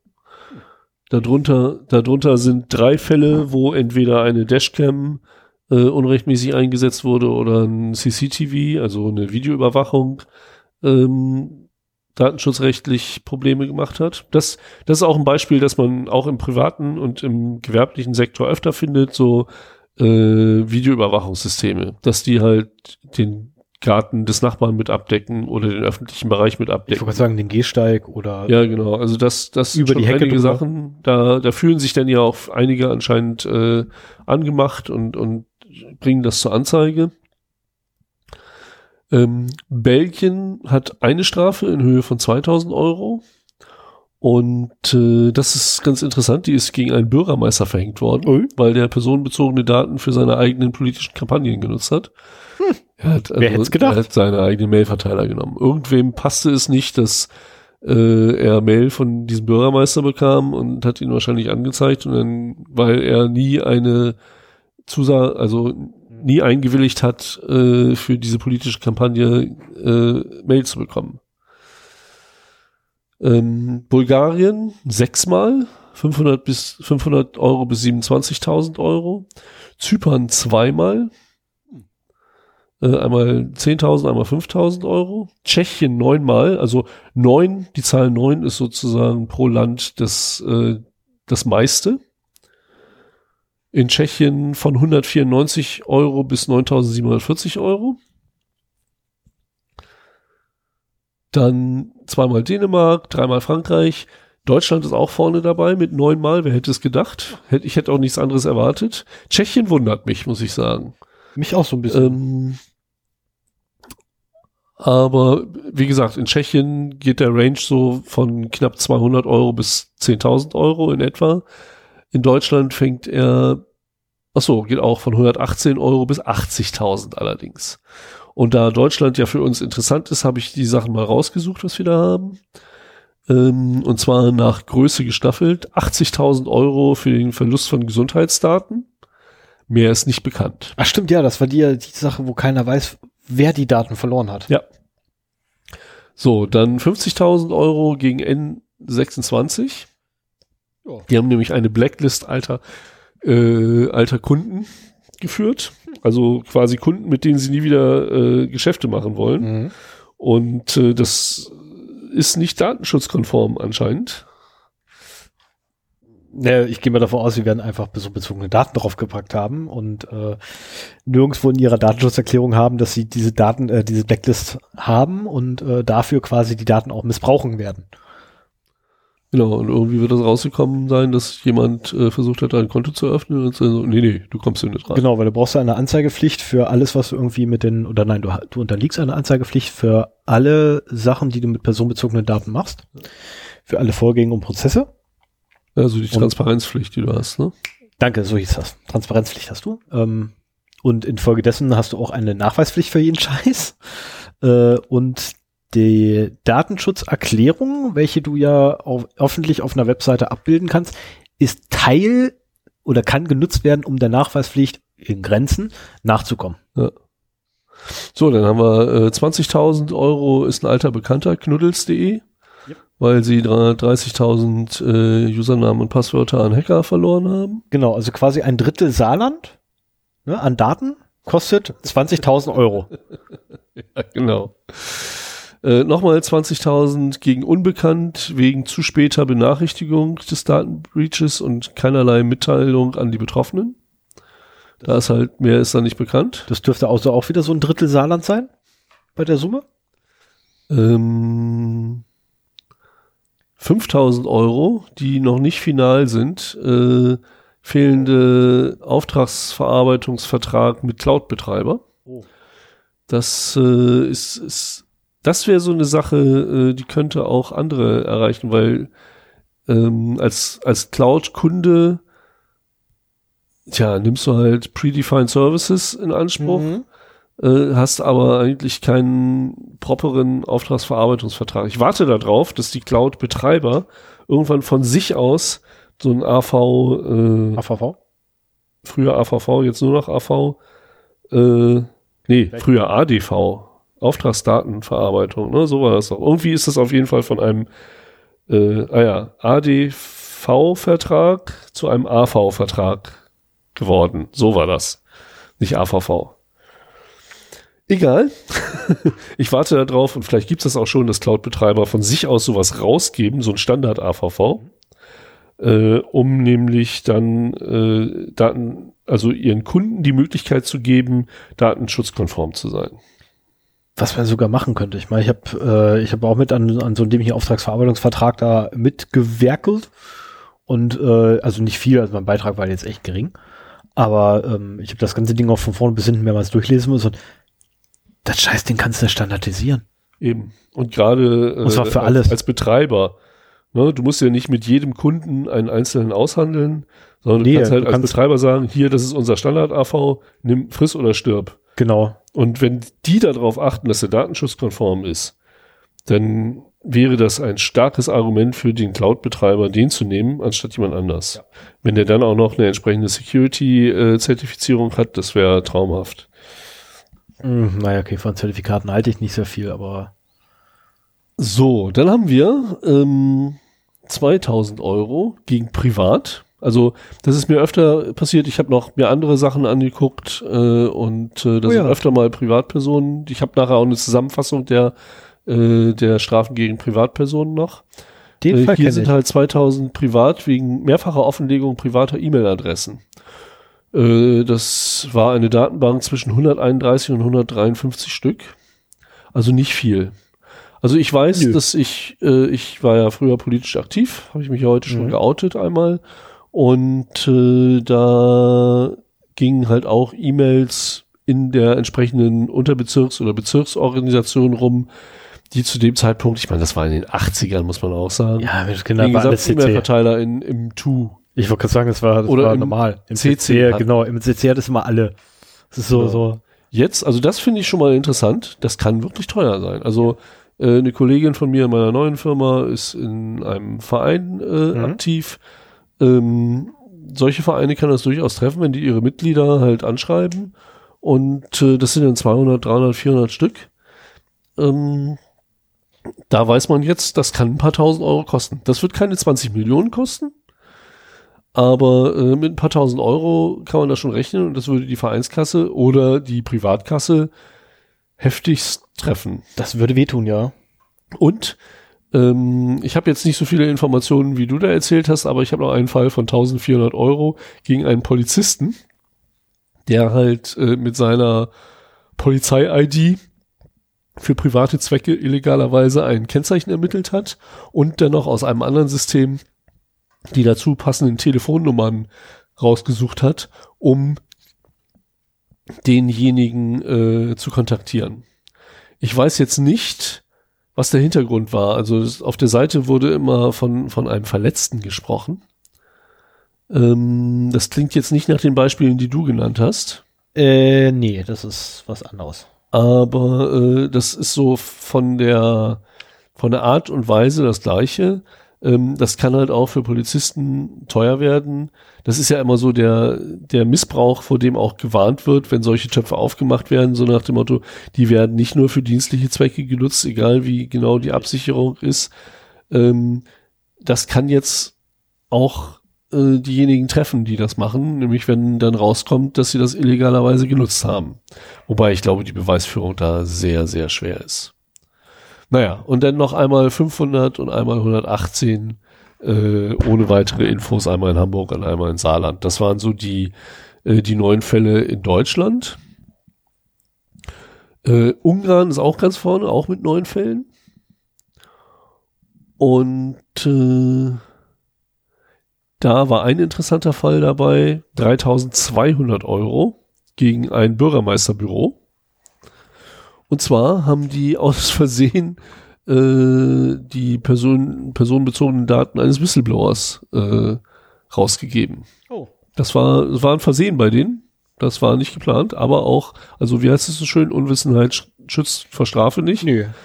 Ähm, da muss man sich schon, da kann man sich nicht vor zurückschützen, so nach dem Motto, oh, das wusste ich nicht.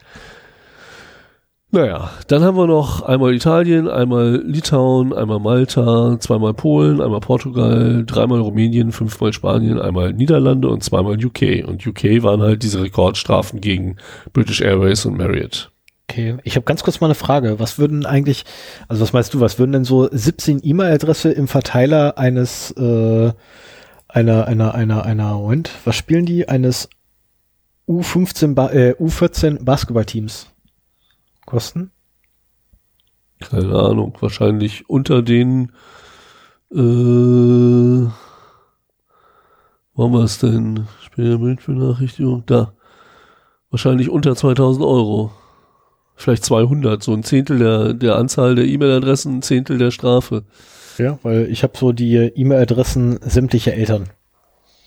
Ja, ich meine, Das ist mein, also um Gottes Willen, das ist durch ein Versehen passiert. Ich musste auch irgendwie nochmal dringend aktiv werden. da, da muss man ja auch nicht Weil gleich schon wieder passiert äh, zum? Datenschutzbeauftragten gehen. Nein, Aber, das, ist, das also kann man ich- auch unter sich klären. Ich bin Aber jetzt. ähm, einer, einer der, der Betroffenen halt, ähm, beziehungsweise einer von den, von den, von den Eltern, scheinbar, weil ich habe die E-Mail gekriegt, also wird derjenige irgendein Elternteil sein, ähm, hat mich nämlich ziemlich stark angegangen, als ich mal darauf aufmerksam gemacht hat, dass es sich bei einer E-Mail, die ich gekriegt habe, eventuell um Ölläufer für ihn handelte. Und er mich dann gleich angegangen hat, weil wegen Datenschutz und er würde mir volles Fund einen reinwirken wollen, rechtlich und ne, juristisch. okay. Könnte ich ja quasi in doppelter Natur machen, nämlich einmal gegen den Verein und einmal gegen ihn, weil er meine E-Mail-Adresse angibt. das wäre ja mal sehr interessant. Ja, ja. Und dann auch gleich noch gegen seine Frau, die ebenfalls meine E-Mail-Adresse bei einem Pferdeversandhändler angegeben hat, der aus technischen Gründen. Pferdeversandhändler versendet der Pferde. Nee, aber hier äh, Bedarf-Dingsbums so. da, hier Sättel und der ganzen Scheiß da. Und aus technischen Gründen ist es ihm nicht in der, äh, ist es ihm nicht möglich, die E-Mail-Adresse zu ändern. Ich krieg bei solchen Aussagen den Hals. Ja, ja. Keine Ahnung. Also das ist, also die haben einfach keine Update Ahnung. Value wer? Krieg ich ja sogar hin. So, ach ja, genau. Äh, was ich noch sagen wollte, ich habe ja schon vor einigen Folgen, hoffe ich, geoutet, dass ich wieder WhatsApp benutze. Du Schwein! Und äh, da habe ich zum Beispiel auch, äh, bin ich jetzt in einer Gruppe für den Fußballverein meines Sohnes. Mhm. Und da kriegst du, wenn du auf Teilnehmer gehst, hast du halt alle, Alle Telefonnummern. Telefonnummern, ja. Also vor allen Dingen bei den Leuten, die du in deinen Kontakten hast, stehen halt die Namen. Mhm. Und bei den anderen steht die Telefonnummer und so ein selbstgenannter Name da halt hinter. So im Prinzip, ich meine, das, das wäre halt auch wirklich mal so ein, so ein Paradefall, vor allen Dingen, wenn man jetzt meinetwegen eine größere nimmt. Mhm. Ähm, die, die Frage ist halt, wie man da rankriegt, ob man da WhatsApp rankriegt oder den, den Administrator der Gruppe. WhatsApp und Datenschutz ist ja sowieso so ein ganz heikles Thema. Und Ja, aber du kannst ja, du kannst ja, wenn du, wenn du so eine Gruppe bei, bei Messenger machst, kannst du ja gar nicht verhindern. Also du hast als, als also ne, ich, ich mach, du hast Das ist halt die Frage, ob der Datenschutzverstoß ist, dass du die Gruppe bei WhatsApp machst. Oder dass der Datenschutzverstoß ist, wie WhatsApp das implementiert hat. Also sprich, bist du schuld, weil du das Tool nutzt? Oder ist WhatsApp schuld, weil die das so scheiße implementiert haben? Okay, das, das wäre jetzt quasi die berühmte Frage nach dem Hammer. Das ist jetzt tatsächlich die, also ich, ich, ich würde jetzt erstmal tippen, dass es jetzt tatsächlich die, dieses Musterbeispiel vom Hammer ist. Und ich will ja, ich würde mit so einer Klage gerne WhatsApp an den Karren fahren, aber nicht unbedingt unserem Fußballtrainer, der diese Liste da führt und uns äh, informiert, wenn das Training ausfällt oder der Ja. Platz sich ändert. Das Rein, rein, rein theoroptisch wäre der Fußballtrainer am Sack, weil er müsste nämlich eigentlich jeden von euch einzeln anschreiben. Ne, weil die Zusammenführung der Daten geschieht durch ihn. oder einen datenschutzrechtlich okayen Messenger benutzen. Das wäre auch noch möglich, wobei es auch da wieder schwer wird. Also für mich war, das ist für mich noch ein ganz neuer Aspekt von den Datenschutzproblemen, die WhatsApp mit sich bringt, äh, die ich vorher noch gar nicht bedacht habe, dass du eben bei solchen Gruppen die ganzen Telefonnummern mitkriegst. Du kriegst halt nur die Telefonnummern. Aber gut, äh, entsprechend äh, Telefon. in Abhängigkeit von dieser Gruppe weißt du halt, das sind halt alles Eltern von se fünf, maximal sechsjährigen Jungs, äh, Kindern. Da sind Genau. Mädchen in der Mannschaft. So, und jetzt wissen wir ja auch, ähm, ne, dadurch, dass du ja hingehst zu den Spielen und auch zu den Trainings hingehst, weißt du also auch, wer welches Kind bringt. Was also bedeutet, dass du auch Rückschlüsse ziehen kannst, wem welche Nummer gehört. Ja, ja, ja. Das steht ja sowieso immer ein Name dahinter. Manche haben dann halt dann nur meinetwegen Sven stehen, andere haben da Sven Hauptmann stehen. Also ja das, oder was bei XYZ, ne, aber letztendlich kann ich da auch Hampelputzel Tatra hinschreiben. Ne, oder Hampalumpa Tetre. Ne, das macht keinen Sinn. Oder beziehungsweise spielt gar keine Rolle, weil du kriegst es trotzdem hin, meinen Namen dahin zu klatschen. Ja. Das So. funktioniert trotzdem. Ähm, ich habe jetzt hier noch ein paar, paar Fälle, äh, wo Privatleute in dieser Liste betroffen waren. Das war einmal äh, in Österreich 300 Euro für eine Dashcam, die illegal benutzt wurde. Äh, die beiden Fälle, die ich schon genannt habe, aus Deutschland. Mhm. Und in nochmal in Österreich äh, 2200 Euro für eine äh, Videoüberwachung bei an einem Mehrfamilienhaus, die halt ausgerichtet war auf gemeinsam genutztes Gelände, also Parkplatz, Mhm. äh, Wege vom Haus und so weiter und auch Teile des Nachbargartens abdeckte. Okay, meine Vermutung ist, äh, die Teil des Nachbargartens plus fehlende Informationen über die Videoüberwachung. Das mag sein, dass das noch verstärkend dazu kommt, genau. Wäre jetzt so eine Vermutung von mir. Und äh, ich habe dann hier noch einen Fall, wo ich mal, äh, wo eine private Firma ähm, eine Strafe bekommen hat in Polen. Und zwar, das fand ich ganz interessant, gegen eine Firma, also 220.000 Euro, schon ein Batzen, ähm, gegen eine Firma wegen Datenaggregation und Profilbildung aus öffentlichen Quellen zur kommerziellen Nutzung. Also die haben das gemacht, was eigentlich ich glaube, eine ganze Menge Filme zumindest früher gemacht haben und jetzt auch immer noch machen, aber nicht mit, mit Sitz in der EU, dass die halt äh, Daten von, von Webseiten abgreifen, äh, versuchen, ein umfassendes Bild von bestimmten Zielgruppen zu erhalten, um diese Daten anschließend irgendwie auswerten zu können, äh, also aus öffentlichen Quellen. Das würde jetzt ja quasi auch bedeuten, dass das Spiegelmining rechtswidrig ist.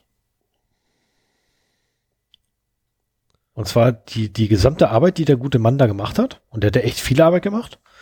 Ähm, ich unterstelle ihm jetzt mal, dass er alle Namen anonymisiert hat. Äh, oder alles an Daten anonymisiert hat. ähm, das würde aber ja tatsächlich bedeuten, dass solche Sachen rechtswidrig sind. Also wenn du denn beabsichtigst, sie kommerziell zu nutzen. Ähm, ja, der äh, David Kriesel Genau, danke. auf dem 33C3. Das ist natürlich blöd, ne? dass wir sehr viel Informationen rausrücken, womit man den Typen kriegt. Das war ein super Vortrag Das war ein erstklassiger Vortrag. und äh, den werde ich auch gleich mal hier verlinken.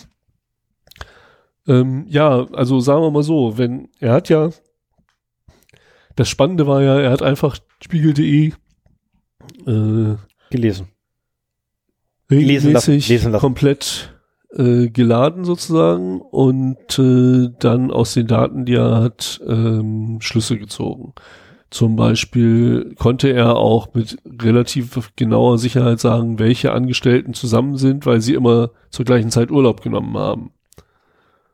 Ja, okay, ich hätte jetzt fast gesagt gehabt, welche, welche Angestellten, ähm, weil er es nicht explizit sagt, dass sie zusammen sind. Na, welche durchaus einen, ähm, einen gemeinsamen sozialen Kontext tragen.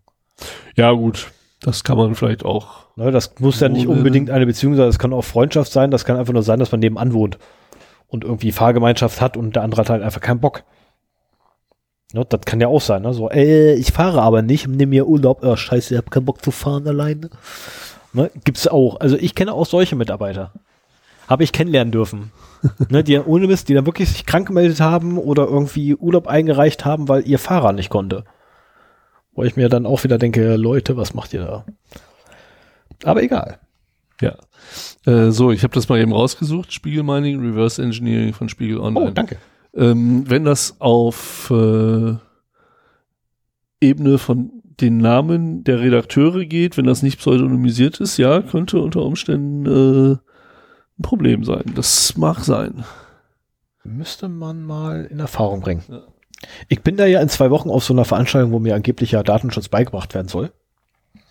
Ähm, Ja, bei einem, bei einem Anbieter, dessen Datenschutzerklärung bereits Fragen aufwirft bei mir. Äh, weil da so schön drin steht, so dass ähm, die Datenschutzerklärung äh, jederzeit geändert werden darf, was nicht stimmt. Aber egal. das ist halt so geil. ey. Die Datenschutzerklärung kann jederzeit Änderung unterliegen und äh, es ist ihre Pflicht, diese nachzuweisen. Was? Nee. also ich werde da, ich, ich werde da gleich am ersten Tag sehr viel Spaß haben. Na super, schön, dass ich nicht dabei bin. Schade eigentlich. Schade. nee, das ist schön. Also Chri- Christian sagte, das ist ideal, wenn man gleich ins Gespräch kommen will. also ich gehe davon. Meint der das ironisch? Meinte Christian das ironisch? Ja, vielleicht. naja, egal. Ähm, ich habe hier noch äh, ein paar Einzelfälle gelistet, aber ich sehe gerade, die habe ich alle schon angesprochen. Äh, außer hier einen Fall, da habe ich mir aber noch nicht rausgeschrieben, äh, in welchem Land das war. Nochmal 1800 Euro gegen eine Dönerbude. wegen Closed Circuit äh, TV, CCTV, also Videoüberwachung.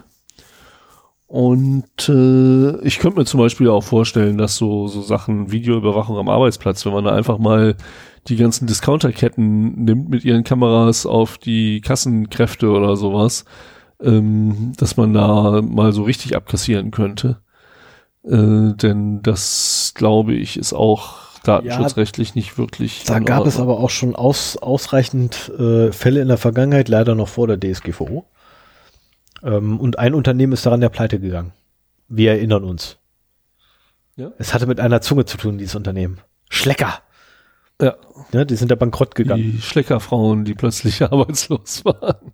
Genau, ne? Die wurden ja äh, vor die Tür gesetzt letztendlich aufgrund von so einem, ähm, ich nenne es jetzt mal Datenskandal. Ja. ja, stimmt. Oder Überwachungsskandal.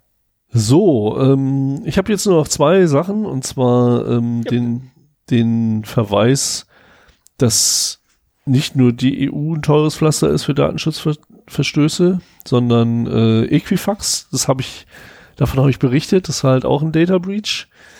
Ähm, die müssen bis zu 700 Millionen US-Dollar an die Behörden zahlen. Mhm.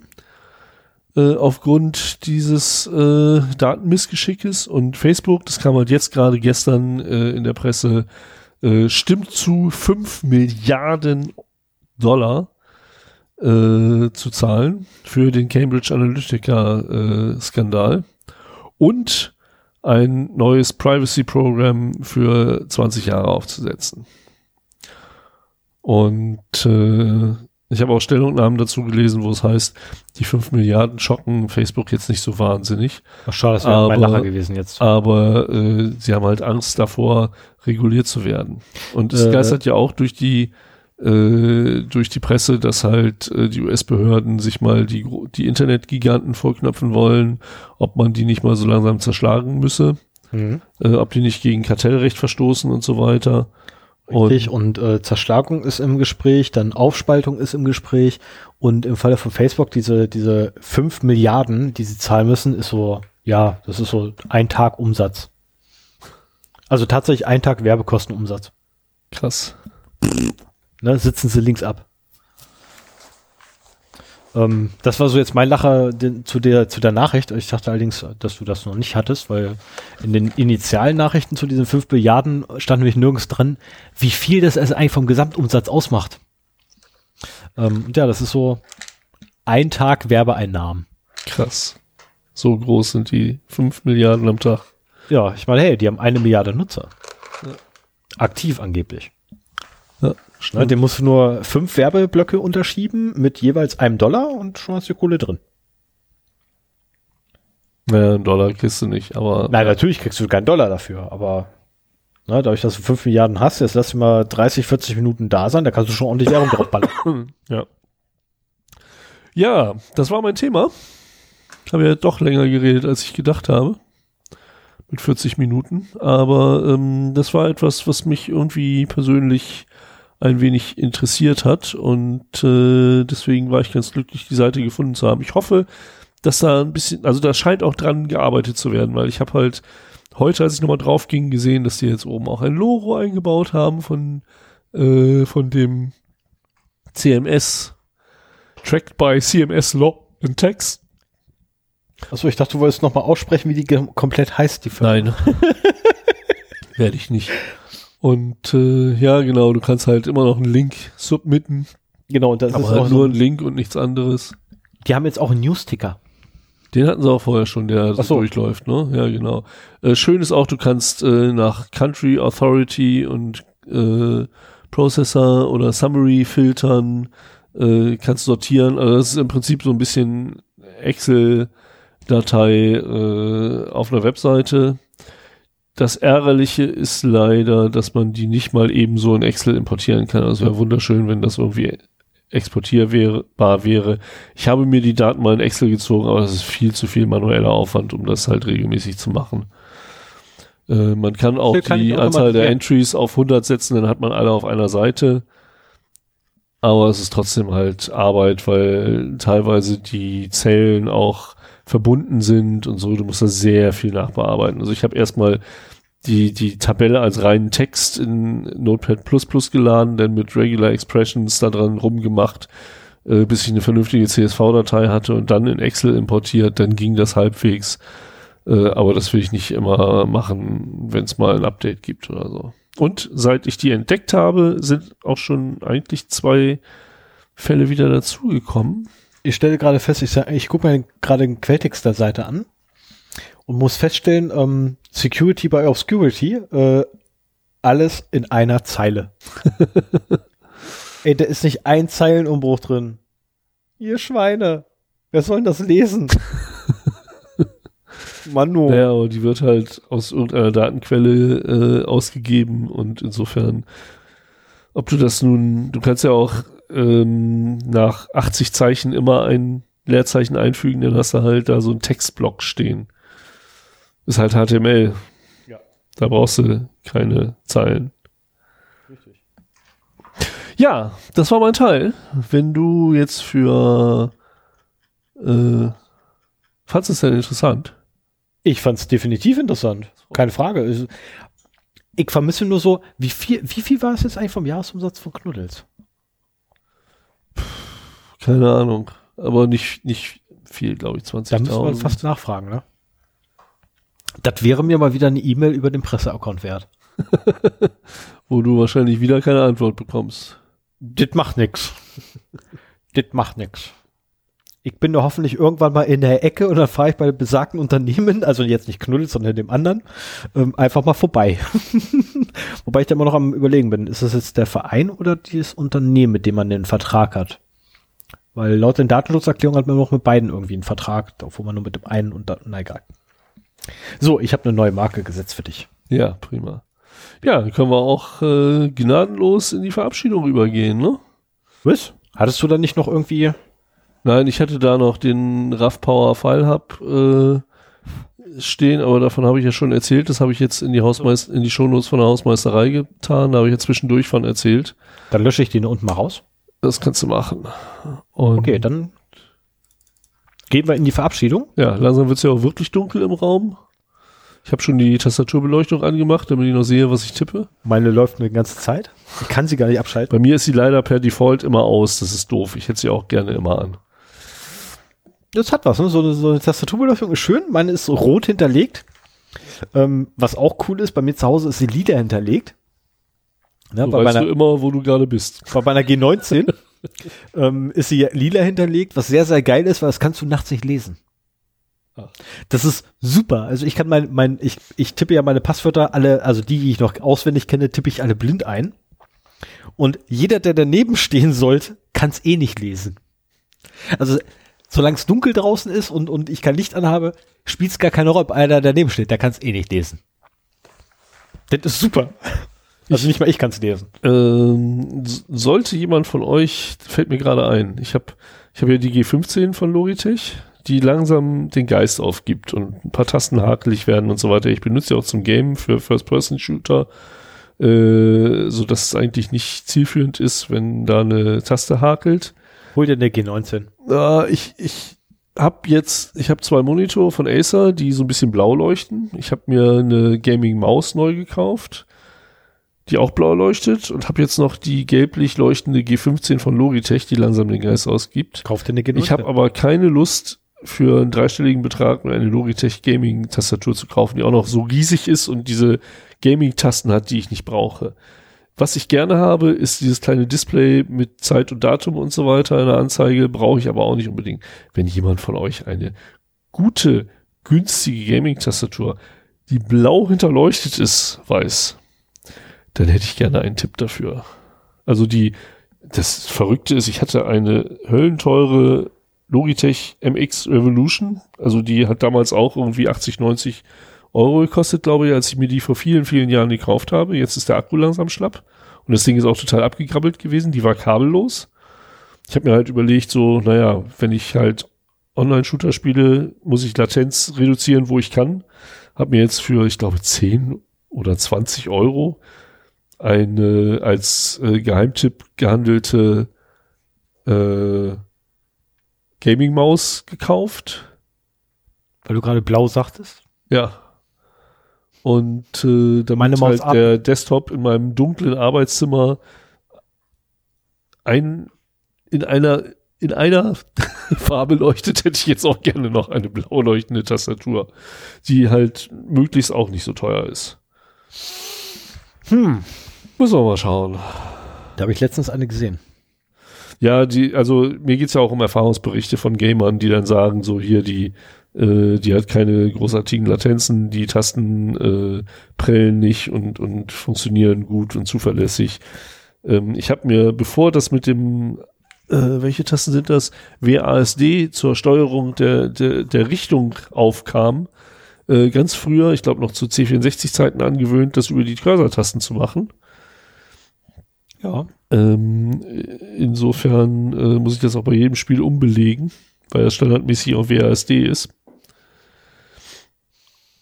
Insofern brauche ich halt auch einen äh, Cursor-Tastenblock, der äh, für mich sehr ergonomisch ist. Vielleicht kaufen wir doch die G19. Kann man die in allen Farben leuchten lassen, wie man es haben will? Was kostet die? Moment, ich gucke schnell.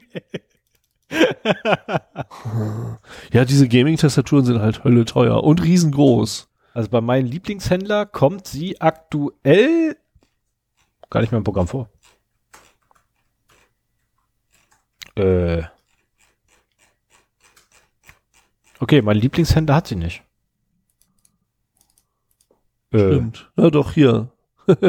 Gebraucht 200 Euro. naja, die, die, die ist auch nicht schlecht. G19 Guck mal, den- S, den- meinen gebraucht unliebsten Händler? 230 Euro. Hallo? Alter, genau. Okay, weißt du was? Mir, mir, Ja, da hat sich aber viel getan. Ja, ja, hinter- es gibt hinterher- sogar meine noch. Äh, so, ich würde aber sagen, wir machen jetzt erstmal einen Kasten und dann, ähm, na, können wir das äh, im Nachgang nochmal kurz racharieren. Ja. Weil wir sind jetzt bei 2,45 und irgendwann müssen unsere Hörer auch einfach mal aus dem Auto aussteigen, ins Bett gehen, ihr Frühstück beenden, ihre Kaffeetasse wegräumen, weil sie bereits mehr als leer ist. Die Kaffeekanne haben sie auch bereits geleert. Und eventuell wollen die Kinder auch langsam mal frühstücken, Abendessen, Mittagessen. Deswegen sollten wir jetzt einfach mal Schluss machen. Ja, machen wir. Dann machen wir das. Mats ab. Ähm, irgendwas passt hier wieder nicht. Können wir das normal wieder? So.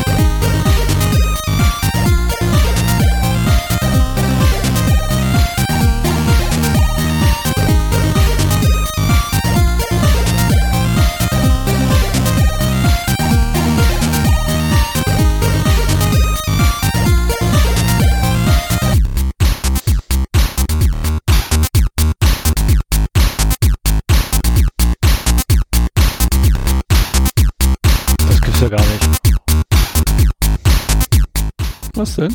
Ich finde keine aktuelle Gaming-Tastatur von Logitech. Vielleicht haben sie gemerkt, dass Tastaturen für dreistellige Beträge irgendwie nicht so gut gehen.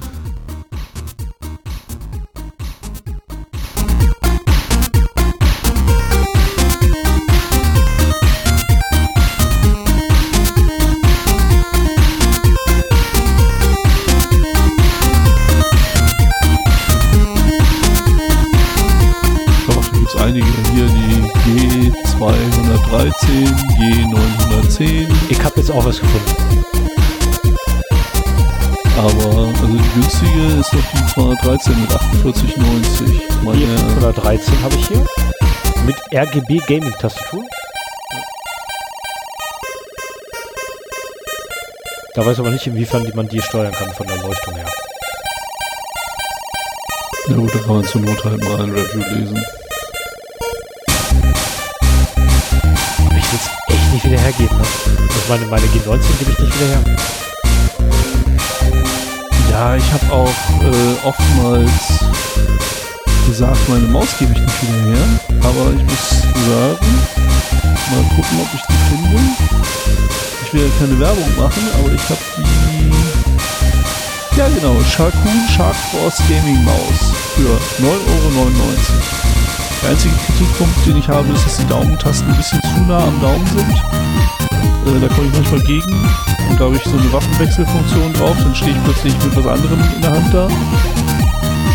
Aber das Ding ist für 10 Euro genial. Hm. Achso, und das, das, das Rad ist nicht so hundertprozentig genau. Da hätte ich gerne noch äh,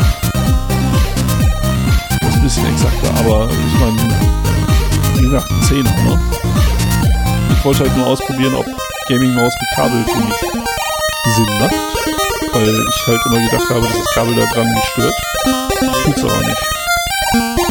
Ich habe seit, seit Jahrzehnten mit einer Funkmaus gespielt.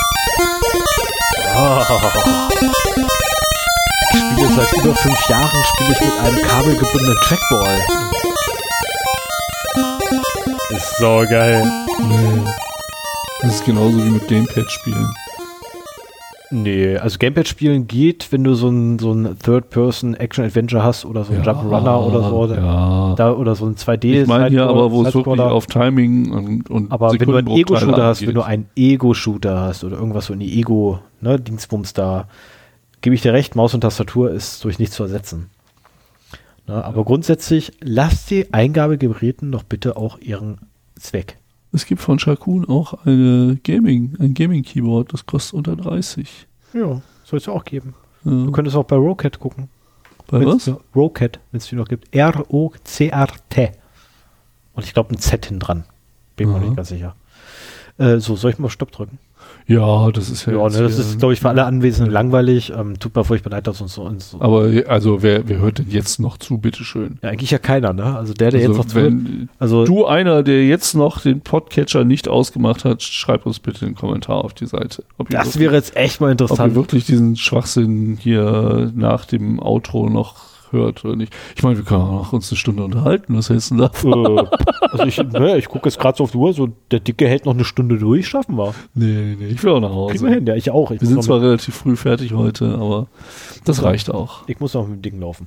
Ja, ich auch. Ja, dann würde ich sagen, ne, adios, sayonara und so weiter und was man nicht alles sagt. Ne, lasst euch gut gehen, schlaft gut oder wacht gut auf, kommt gut in den Tag, kommt gut durch den Tag. Vor allem, ich hoffe, ihr kommt gut durch die Hitze durch. Ähm, also wir überleben das nur aufgrund von Klimaanlage. Ich habe keine. Hast du nicht gesagt gehabt, du kannst aus einem klimatisierten Büro? Nee. Das ist, aber mein Büro war gar nicht so heiß, das war das Komische. Achso, Das ging. achso, ja, okay, hat das Glück. Gut, dann würde ich sagen, ähm, ja, tschüss und bis zum nächsten Mal. Danke vielmals fürs Zuhören und äh, ne, Kommentare bitte 0x0d.de oder an feedback at 0x0d.de. Dann bis dann. Ciao. Tschüss.